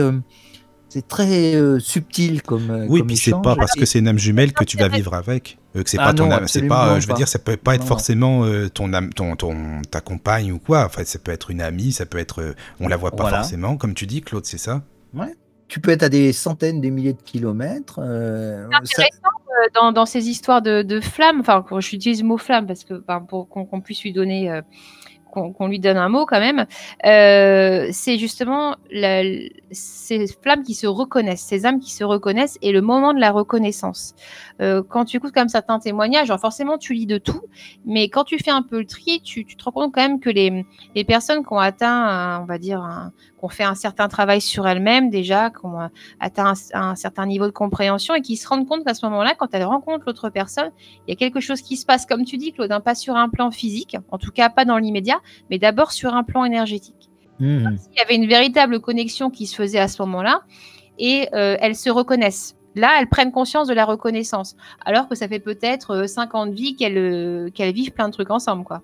Voilà, tout à fait. oui. Et à ce moment-là, il va y avoir la, reconnaissance, cette fameuse prise de conscience. Et, euh, et dans les quelques témoignages que j'ai pu lire, donc encore une fois, il y a des tris à faire par rapport à tout ça, parce que tu lis des fois de ces trucs euh, qui peuvent être assez terrifiants d'ailleurs. hein. Euh, tu vois, donc cette phase de reconnaissance qui n'est pas forcément immédiate, mais quand elle se fait, il y, a, il y a des sensations de manque énergétique hein, dans les témoignages. hein. Euh, tu vois, quand certaines personnes se rendent compte qu'elles sont séparées de cette personne-là, euh, elles parlent de manque. Et sans Oui. parler de la sphère physique, hein, sans parler de la Mhm. sphère physique. Vraiment un manque énergétique. Et certaines personnes parlent de la douleur, même que ça leur procure sur un plan physique parfois. Mhm. C'est des choses qui sont, euh, qui sont assez étonnantes. Et je te rejoins complètement sur le côté famille d'âme. C'est-à-dire que c'est plutôt quelque chose qui me parle plus que de mettre euh, chaque âme dans une catégorie. Alors, toi, tu es mon âme sœur, toi, tu es ma flamme jumelle. euh, voilà. C'est pas. euh, Et encore une fois, dans une vie, tu peux très bien euh, avoir euh, un lien d'âme très très fort avec quelqu'un et cette personne dans, dans- dans une vie A va t'avoir complètement pourri, va avoir été ton bourreau, même pourquoi pas. Oui, absolument. Ça, ça c'est tout à fait possible. Oui, Et absolument. dans une Mhm. autre vie, bah voilà, peut-être très bien que ces deux personnes-là vont vivre une relation, euh, une relation amicale très forte, une relation amoureuse, une relation professionnelle, et elles vont connaître euh, quelque chose de très épanouissant. Oui, c'est vrai, c'est vrai, je suis d'accord. Voilà, Alors, il y a une question, par contre, de Mandala, si vous, si vous voulez. Alors, il vous demande, enfin, il nous demande d'ailleurs, euh, donc, pour vous, hein, coucou à vous trois, voici ma question. Quel est l'aboutissement du chemin euh, de l'aboutissement des réincarnations en fait? Donc ça veut dire que se- selon vous en fait, hein, euh, coucou, je relis coucou à vous trois. Selon vous, quel est l'aboutissement des chemins des multiples incarnations des âmes et qu'y a-t-il au bout du chemin? Remets également un grand bonjour aux auditeurs et euh, dites-leur que surtout ils vont me manquer. Voilà, ça c'est très gentil en tout cas Mandala. Voilà, c'est la question. Ça, c'est adorable. C'est des- bah, du coup, euh, il me perturbe du coup avec ce- son petit moment émotion là. Ben oui, c'est vrai, c'est vrai. Oh, attends, Mais t'inquiète pas, Emma, tu vas le retrouver ton mandala, tu vas le retrouver bientôt. Si c'est pas sur Arcadie, ce sera ailleurs. Il sera toujours là, t'inquiète pas. Donc Euh, vas-y, alors. J'ai eu l'occasion de, de, de même pouvoir discuter de vive voix avec lui, du coup, donc j'espère que ça pourra se, ça pourra se faire. Euh, euh, bah, écoute, Claude, je te propose de commencer parce que moi, sincèrement, ce qu'il y a au bout du chemin, euh, je n'ai pas d'hypothèse. Voilà. c'est bon, c'est mon ressenti personnel. hein. Je le précise bien. Pour moi, au bout du chemin, de toute façon, l'incarnation, je la vis comme ça. C'est-à-dire que pour moi, je, je considère que je suis une entité métaphysique éternelle. Que les incarnations, on les fait parce qu'on l'a décidé. C'est-à-dire qu'à partir du moment euh, euh, où on a choisi la planète Terre, attention, euh, je, précise bien la planète Terre parce que en tant que quantité, nous sommes universels, donc ça veut dire qu'on peut très bien s'incarner sur d'autres mondes. Il n'y a pas que la planète Terre hein, dans l'univers et dans, les galaxies, etc. Donc ce que je veux dire, c'est que là, actuellement, on choisit donc une incarnation pour vivre ces expériences, pour aussi apprendre, euh, lisser peut-être effectivement des erreurs que l'on a commises et qui font que euh, eh bien, euh, petit à petit, avec, les, avec justement les gens qui nous entourent, etc., ben, on arrive à, se, à évoluer. Il y a aussi le fait, et ça c'est très caractéristique des incarnations, du fait que nous nous, nous sommes cadrés dès le départ, c'est-à-dire que quand nous arrivons sur Terre, on va faire tel cheminement dans tel, on va, on va suivre un petit peu une ligne de vie et que si on s'écarte de cette ligne de vie, on est rappelé à l'ordre quelque part, c'est-à-dire que en général, si tu t'écartes d'un chemin et que tu commences à faire autre chose, il va y avoir des barrières qui vont se, se mettre en face de toi, qui vont faire que ça va capoter. C'est pour ça que les gens, beaucoup de gens ne comprennent pas quand ils veulent se lancer dans quelque chose que ça, ça se casse la figure. Et c'est pour une raison précise, c'est que justement le cheminement qu'ils ont choisi n'est pas le bon par rapport à ce qu'ils se, ils ont, euh, se sont programmés. Et quand on arrive au bout du chemin, c'est-à-dire quand on arrive vers euh, vers le, vers le phénomène de, de mort, j'appelle ça un phénomène, c'est-à-dire qu'un passage, on passe euh, d'un plan à l'autre, hein, on franchit simplement une porte, tout simplement. Et eh bien de l'autre côté, je considère que nous continuons à vivre. Alors on continue soit suivant notre propre évolution, on change de plan et on va continuer à vivre avec une, une, intensité, une, comment je dirais, une expérience euh, qui va nous permettre euh, changer de dimension, d'aller dans des dimensions plus subtiles, plus évoluées, euh, etc. soit, suivant les, les, âmes, il va y avoir une nouvelle incarnation, c'est-à-dire qu'il va y avoir un retour sur Terre, parce que par rapport à ce qui avait été fait et choisi, ça n'a pas été convaincant, il va y avoir systématiquement un retour euh, sur la planète Terre. Mais c'est nous qui faisons nos choix. Et revenir à la source, ça c'est une aberration. En réalité, revenir à la source, ça ne signifie pas grand-chose parce qu'on y vit dans la source. C'est-à-dire que c'est une la source, la, force créatrice, c'est une énergie, c'est une lumière. Mais c'est un mot à la mode, Claude. Voilà. C'est à la mode. La ouais, c'est à la mode. Bah c'est ce, que, ce que voient, c'est ce que voient souvent les, les gens qui font les expériences de EMI quand ils voient beaucoup de lumière, qu'ils ont l'impression de baigner dans une espèce de de, de, de, de rivière d'amour, etc., et d'énergie d'amour, c'est tout à fait, c'est tout à fait ça quelque part. C'est-à-dire qu'on vit, même sur Terre, on vit dans cette, dans cette énergie-là. On la voit pas, on la ressent pas parce qu'on est, on est incarné dans le monde matériel et on est, on est très dense, donc on n'arrive pas à percevoir ce, ce genre de choses. C'est pour ça aussi que l'humain est toujours à la recherche de l'amour. Il est à la recherche, en vérité, justement, de cette énergie cette source qui l'alimente. Elle lui manque sur Terre. Donc c'est pour ça qu'il fait, il fait une recherche continuelle par rapport à ça. Mais ce que je veux dire, c'est que quand on franchit cette porte, eh bien, obligatoirement, notre propre personnalité, notre façon de percevoir les choses, de se marrer, de, voilà, etc. Je veux dire que ce côté-là continue à exister malgré tout et n'est pas euh, du tout euh, dilué ou diffusé, etc. Ça, c'est notre, c'est notre propre entité, c'est notre propre euh, je dirais, euh, personnalité et elle restera à l'infini hein, de ce que l'on peut vivre. Donc, oui, c'est sûr. Heureusement, pour moi, il n'y a pas, voilà, il n'y a pas de, en tout cas de mon point de vue, il n'y a pas de retour à la source. Par contre, il peut y avoir un programme bien précis qui va faire que les âmes, toutes les âmes qui existent dans les différents univers, vont faire que on va arriver peut-être petit à petit à se réunir pour faire quelque chose d'encore plus grand. Mais on, ne se dilue pas, euh, pas du tout. On a été créé au départ et euh, cette création, qui est un mystère, hein, ça je, suis tout à fait d'accord, fait que on continuait à, se disperser un petit peu dans l'univers, un petit peu comme si on avait été projeté comme des, comme des flammes, hein, comme des étincelles quelque part. On continue nos expériences, etc. On a tous les univers nécessaires, tous les mondes nécessaires pour pouvoir vivre ces expériences et s'incarner dans différentes planètes. Euh, les extraterrestres sont en réalité des êtres identiques à nous. La seule différence, c'est qu'ils ont des apparences différentes parce qu'ils sont, ils se sont incarnés sur des mondes différents, dans des univers différents. C'est des corps biologiques différents. voilà, ils ont des corps biologiques totalement différents, mais l'aspect, euh, je dirais, métaphysique, euh, l'aspect énergétique, comme dit Emma, fait qu'ils sont, euh, voilà, nous sommes tous euh, issus de la même euh, énergie quelque part. Quoi. Alors pour te suivre, Claude, dans cette histoire de, de, de bout du tunnel, hein, enfin si je puis me permettre l'expression du coup, là où je te rejoins, là, c'est effectivement au niveau du, du plan initial. C'est-à-dire que je, je, pense comme toi que, que, quand on se réincarne, on choisit. On choisit alors, moi, j'ai parlé de l'âme en l'occurrence, mais l'âme choisit, euh, choisit sa voie de réincarnation. Elle, elle, sait pertinemment ce qu'elle choisit de travailler et pourquoi elle choisit de le faire. Après, nous, en tant qu'humains, encore une fois, je pense que pour moi, ça nous dépasse un petit peu.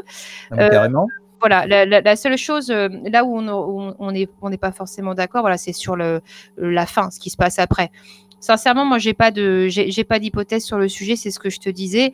Euh, mais là où je te rejoins, c'est sur cette espèce de, de, de, plan hein, qui peut y avoir.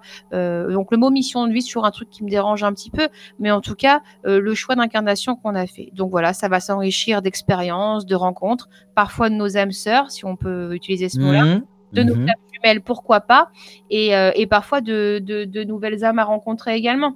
Alors après, on a une question, euh, quand même, parce qu'on a quand même deux questions en suspens.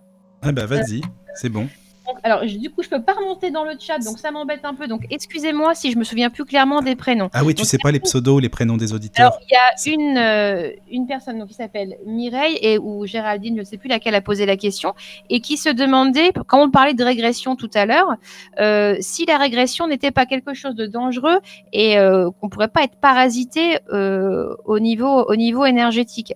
Alors, du coup, je trouvais ça très intéressant. oui, c'est bien comme question. c'est vrai. des peurs qu'on retrouve le plus souvent. Alors, personnellement, moi, je suis pas partisane de la régression. Je suis euh, plus partisane des choses qui se font spontanément. Mais euh, pourquoi pas? Il y a des gens qui pratiquent la régression. Et au niveau de la, de la pollution énergétique euh, et au niveau des choses négatives, enfin négatives, tout, ce qu'on, tout dépend ce qu'on entend par négatif, encore une fois. Mais en tout cas, je pense pas qu'il y ait plus de risques qu'ailleurs. C'est-à-dire que la pollution énergétique, elle est partout. Et oui, plus on se dans un système, tu vois, de peut-être de peur d'être pollué, au plus on ouvre les, les, possibilités de l'être. Donc, je pense que si la régression, euh, encore une fois, je suis pas pro euh, pro régression, mais pour ceux qui souhaiteraient s'engager sur cette voie-là, je pense qu'aujourd'hui, voilà, si on a des bons praticiens avec un bon cadre euh, et qu'il y a un peu de travail personnel qui est effectué au niveau du, des, des émotions, au niveau du centrage, et de savoir pourquoi est-ce qu'on veut faire cette régression. C'est-à-dire, est-ce qu'on veut aller faire une régression parce qu'on est curieux, simplement, euh, parce que voilà, on veut juste savoir ce qui s'est passé avant, ou si vraiment ça rentre dans un cadre de travail euh, personnel plus global? Mais je pense que si voilà, on est bien cadré, euh, pourquoi pas? Mais encore une fois, moi, c'est pas du tout ma ma politique entre guillemets, c'est pas du tout ma sensibilité régression. Euh, moi non plus. Hein. Pareil. Hein, toute ah bah façon. Mais euh, je pense que ça peut, être, ça, peut être quand même euh, destructeur quelque part. Parce que la, la, régression, tu sais pas, si tu veux, c'est est-ce que tu vas essayer d'ouvrir une porte justement par rapport à ce que tu pouvais être avant ou est-ce que justement, justement le, le principe d'incarnation, c'est d'occulter, c'est de, de, rendre amnésique. Ça, c'est clair. C'est-à-dire parce que sinon, se souviendrait tout, voilà, de ne plus se rappeler de, de, ce que l'on a vécu avant, parce que ça viendrait parasiter justement ce que tu t'es programmé euh, pendant cette vie-là. Alors, est-ce que c'est intéressant justement d'essayer d'ouvrir cette boîte de Pandore et de dire euh, qu'est-ce que je vais y trouver et de, que ça puisse avoir par redondance des effets sur la vie actuelle et complètement parasiter ta vie justement que tu t'es programmé c'est plutôt, tu vois, au niveau de l'humain, effectivement, que ça, ça, ça, peut poser des problèmes. Parce que, imaginons, enfin, c'est souvent le cas d'ailleurs. Hein, je ne savais pas ça. J'ai appris ça il n'y a pas longtemps lors d'une conférence, euh, une conférence de Sabrina Philippe d'ailleurs, euh, et, et, qui expliquait, alors je ne savais pas, mais qu'au moment où tu fais une régression, tu, tu revis ta mort fatalement en fait. Hein, ta, ta séance euh, se clôture. Bah oui par la façon dont, tu, es mort. Mmh. Et ça, effectivement, je pense que dans notre, notre petite tête d'humain euh, contrôlée par son mental et par ses peurs, euh, ça peut être extrêmement anxiogène. C'est-à-dire que si, si tu revis ta mort et tu reviens en te disant... Surtout si elle est violente. Voilà, exactement. Tu imagines, tu, tu, tu, tu, fais un saut dans une vie antérieure où tu es mort, euh, je sais pas, moi, noyé, poignardé ou que sais-je de terrible. bah, effectivement, je pense qu'au niveau humain, ça peut être embêtant ça peut laisser une espèce de traumatisme. Après, au niveau énergétique, je pense que tu prends pas plus de risques qu'ailleurs, hein, puisque la, pollution, elle est, elle est partout et que je, pense que la, première des choses, c'est d'être bien centré et d'avoir un bon thérapeute à ce moment-là. Mais encore une fois, euh, moi, je vous rejoins, je ne suis pas. Euh, je suis pas partisane de, ce genre de méthode. Je pense que si un souvenir doit revenir, doit rejaillir, il reviendra tout seul. Voilà. Et on a une dernière question aussi, je voulais vous, vous, dire, les garçons. On a une dernière question, c'est euh, pareil, c'est soit Mireille, soit Géraldine, excusez-moi, je ne sais plus laquelle a posé la question, euh, qui, qui, demande est-ce que nous avons tous une flamme jumelle quelque part? Alors, ça, c'est la question. Euh, pas obligatoirement, je pense pas. Hum, si vraiment une, flamme jumelle apparaît dans notre, dans notre vie, c'est qu'il y a une raison bien précise pour euh, justement pour euh, en somme planifier quelque part notre, notre découverte de notre nouvelle incarnation. Mais voilà, c'est plus nous emmener quelque part, et c'est réciproque, hein, c'est-à-dire que la personne qui va être la, jumelle en question va vivre aussi euh, les expériences à travers, à travers euh, nous. Quoi. Disons, si tu as une âme jumelle, elle va vivre les expériences à travers toi et vice-versa. Mais Claude, qu'est-ce que tu euh, fais Pas obligatoirement, il y a des gens qui n'ont jamais, qui n'auront pas d'âme jumelle, en tout cas dans, cette. Dans cette Mais quand tu hein, dis âme jumelle, est-ce que tu entends aussi euh, ange gardien Ça n'a rien à voir, non Parce qu'on ah non non non, non, non, Qu'est-ce que tu fais comme différence, toi? Non, non, l'ange gardien, il reste, il reste sur le plan métaphysique, c'est-à-dire sur le plan euh, désincarné, pas sur, pas sur le plan physique. Pas sur le plan humain. Le plan physique, c'est vraiment lié à la au groupe d'âmes, à la famille d'âmes. Oui, je comprends. Voilà, c'est plutôt quelqu'un. Euh, tu as une, une petite, une petite anecdote de la mythologie grecque, tu sais, qui, dit que le dieu Hadès a, séparé les hommes qui étaient unis. voilà, chacun avait sa moitié et mmh qu'un jour Hadès a, craqué hein, pour encore une question de conflit quelconque et qu'il a décidé de séparer, euh, de séparer donc euh, les êtres humains. En tout cas, ils avaient euh, quatre pattes et quatre bras, donc voilà, de les séparer en deux, ce qui a fait de nous des bipèdes, mais qui, qui, sommes une moitié de chaque de chacun et que et que ce chacun cherche l'autre perpétuellement. Alors c'est dans la mythologie grecque et je trouvais ça, alors peut-être pas directement avec les flammes jumelles, mais je trouvais ça plutôt plutôt intéressant, tu vois, comme analogie. Et du coup, ça rejoint la question de, de, cette personne que je trouve intéressante. Est-ce qu'on a euh, tous euh, et toutes une flamme jumelle qui nous attend quelque part? Et je te rejoins, Claude, pour dire que euh, on les croise pas forcément dans. Ah bah dans, ce, dans À tous les coins de rue, quoi. Et même parfois, on peut les croiser et ne, et ne jamais. Et ne pas, voilà, et ne pas, ne pas les, voilà, ne pas les ressentir et ne pas, ne pas les reconnaître. C'est pas le moment. Et, et peut-être que ça se fera. Il y a un temps pour tout, hein comme on dit, c'est pas pour rien de toute façon. On dit il y a un temps pour tout. Il faut savoir aussi que les relations comme ça d'âme elles sont pas toujours simples sur un plan humain. C'est-à-dire que sur un plan énergétique, c'est super sympa, c'est fantasmé. Euh, voilà, on a trouvé notre double, enfin notre double, notre miroir ou notre complément énergétique. Et quand il est, quand il ou elle est là, c'est génial, euh, c'est la complétude totale. Mais sur un plan humain, on peut aussi se dire que ça peut poser des difficultés. Hein, parce que tu as toujours un décalage entre ce qui se passe dans l'humain et ce qui se passe sur un plan énergétique. Comme tu ah dis, bah hein, on peut avoir deux personnes qu'on qualifie de flammes jumelles et elles ont chacune leur vie de leur côté. Mmh, mmh. absolument. Et humainement, ça peut rendre les choses euh, compliquées. Donc... Ben, compliqué, oui, euh, surtout au niveau euh, bon sentiment humain et tout ce qui s'ensuit, quoi. Voilà, donc je pense que c'est quelque chose qui est beau en théorie, mais ça peut aussi se trouver très fantasmé et qu'il faut toujours qu'il faut toujours garder un petit peu de de, conscience à ce niveau-là. Et de toute façon, voilà, tu me diras si tu es d'accord, Michael aussi, mais j'essaie de partir d'un principe qui n'est pas toujours facile à appliquer, mais c'est d'accueillir les choses, quoi. Hein, déjà de les vivre, au lieu de se Déjà, oui, de vivre avant tout, c'est ça. Voilà, Parce que souvent, on réfléchit, on réfléchit, et puis finalement, on vit pas grand-chose, quoi, c'est ça. C'est ça, c'est notre âme jumelle, si on va subir la, la, séparation douloureuse ou pas, euh, déjà, c'est de la vivre et puis de, de, faire au mieux, hein, en tout mmh, cas. Euh, de toute façon, y a, je, dirais que si tu veux, le mental a, strictement plus rien à voir avec tout ça. Quoi. Ça se passe vraiment au niveau énergétique, ça se passe au niveau des, des, relations de, de j'allais dire, de, de corps, euh, de corps éthérique à corps éthérique. Et à ce niveau-là, c'est même je vais dire que ça, se transforme même en pulsion quelque part, tu vois, mais des pulsions euh, pas physiques, quoi, des pulsions euh, effectivement de manque, comme tu disais, ou au contraire de, bien-être, etc. Parce que ça, ça, se passe sur un plan euh, bien déterminé.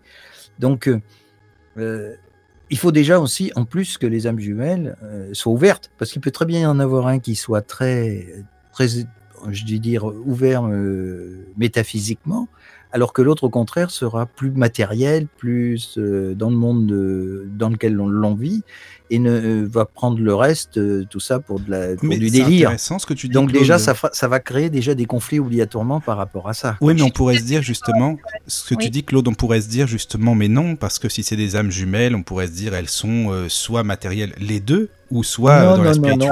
justement. ça non, mais c'est vrai, hein, on pourrait se dire ça. Souvent, il y a quand même une flamme, enfin une, une, une, personne, une, oui, une personne, une flamme, une flamme qui, qui est plus alors élevée. J'aime pas ce mot-là, hein, mais en tout cas qui est plus en conscience que l'autre, qui a, qui a avancé un peu plus que l'autre. Parfois, c'est des niveaux qui, peut, qui peuvent à peu près se toucher, c'est-à-dire que l'autre personne n'est pas très loin et elle peut entendre et euh, elles peuvent s'aider à évoluer entre elles. Et puis parfois, comme dit Claude, euh, il y a un décalage total. Et est-ce qu'on peut supposer que la flamme qui est déjà bien avancée et qui a conscience de cette reconnaissance alors que l'autre n'en a pas conscience, est-ce qu'on peut supposer que cette flamme-là va, va souffrir finalement sur un plan alors, énergétique avec cette histoire de manque, mais aussi humain si on a humain bien sûr. Oui, oui, bah, entraîne. oui, oui, ça entraîne. Bon, en tout cas, euh, c'était euh, un sujet euh, bien, bien passionnant. je suppose que le chat reste encore ouvert. S'il y a d'autres questions par la suite, on essaiera de répondre par mail. Oui, on peut y répondre par mail. Je ne sais pas si tu en as là en direct des questions, mais sinon, bien sûr, par mail. Oui, mais je, crois que c'était à peu près tout. Mais je revérifie, ouais, je revérifie quand même. Mais c'était des questions tout à fait pertinentes. Oui, mais c'est très bien, oui, justement. Non, non, pour l'instant, on n'a plus, euh, on n'a plus de, questions. Mais les gens, par contre, interagissent entre eux. Je trouve ça super sympa. Mais je trouve ça, ouais, c'est très bien justement. c'est très bien. Mm, mm. Donc voilà, bah écoutez, du coup, c'était la dernière alors sur Arcadie là. Oui, c'était la dernière de ce que Mandala me disait. Enfin, c'est oui, c'est Alina et Mandala qui me disaient que c'est le dernier live ce soir.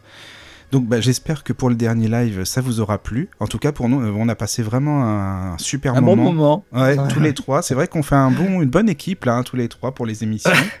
Hein, c'est sympa. Et puis, euh, bah, avant de partir, euh, bah, je sais pas si vous avez des, choses à dire. Moi, je voulais remercier quand même Mandala parce qu'il faut le dire quand même qu'il a, il a créé Arcadie.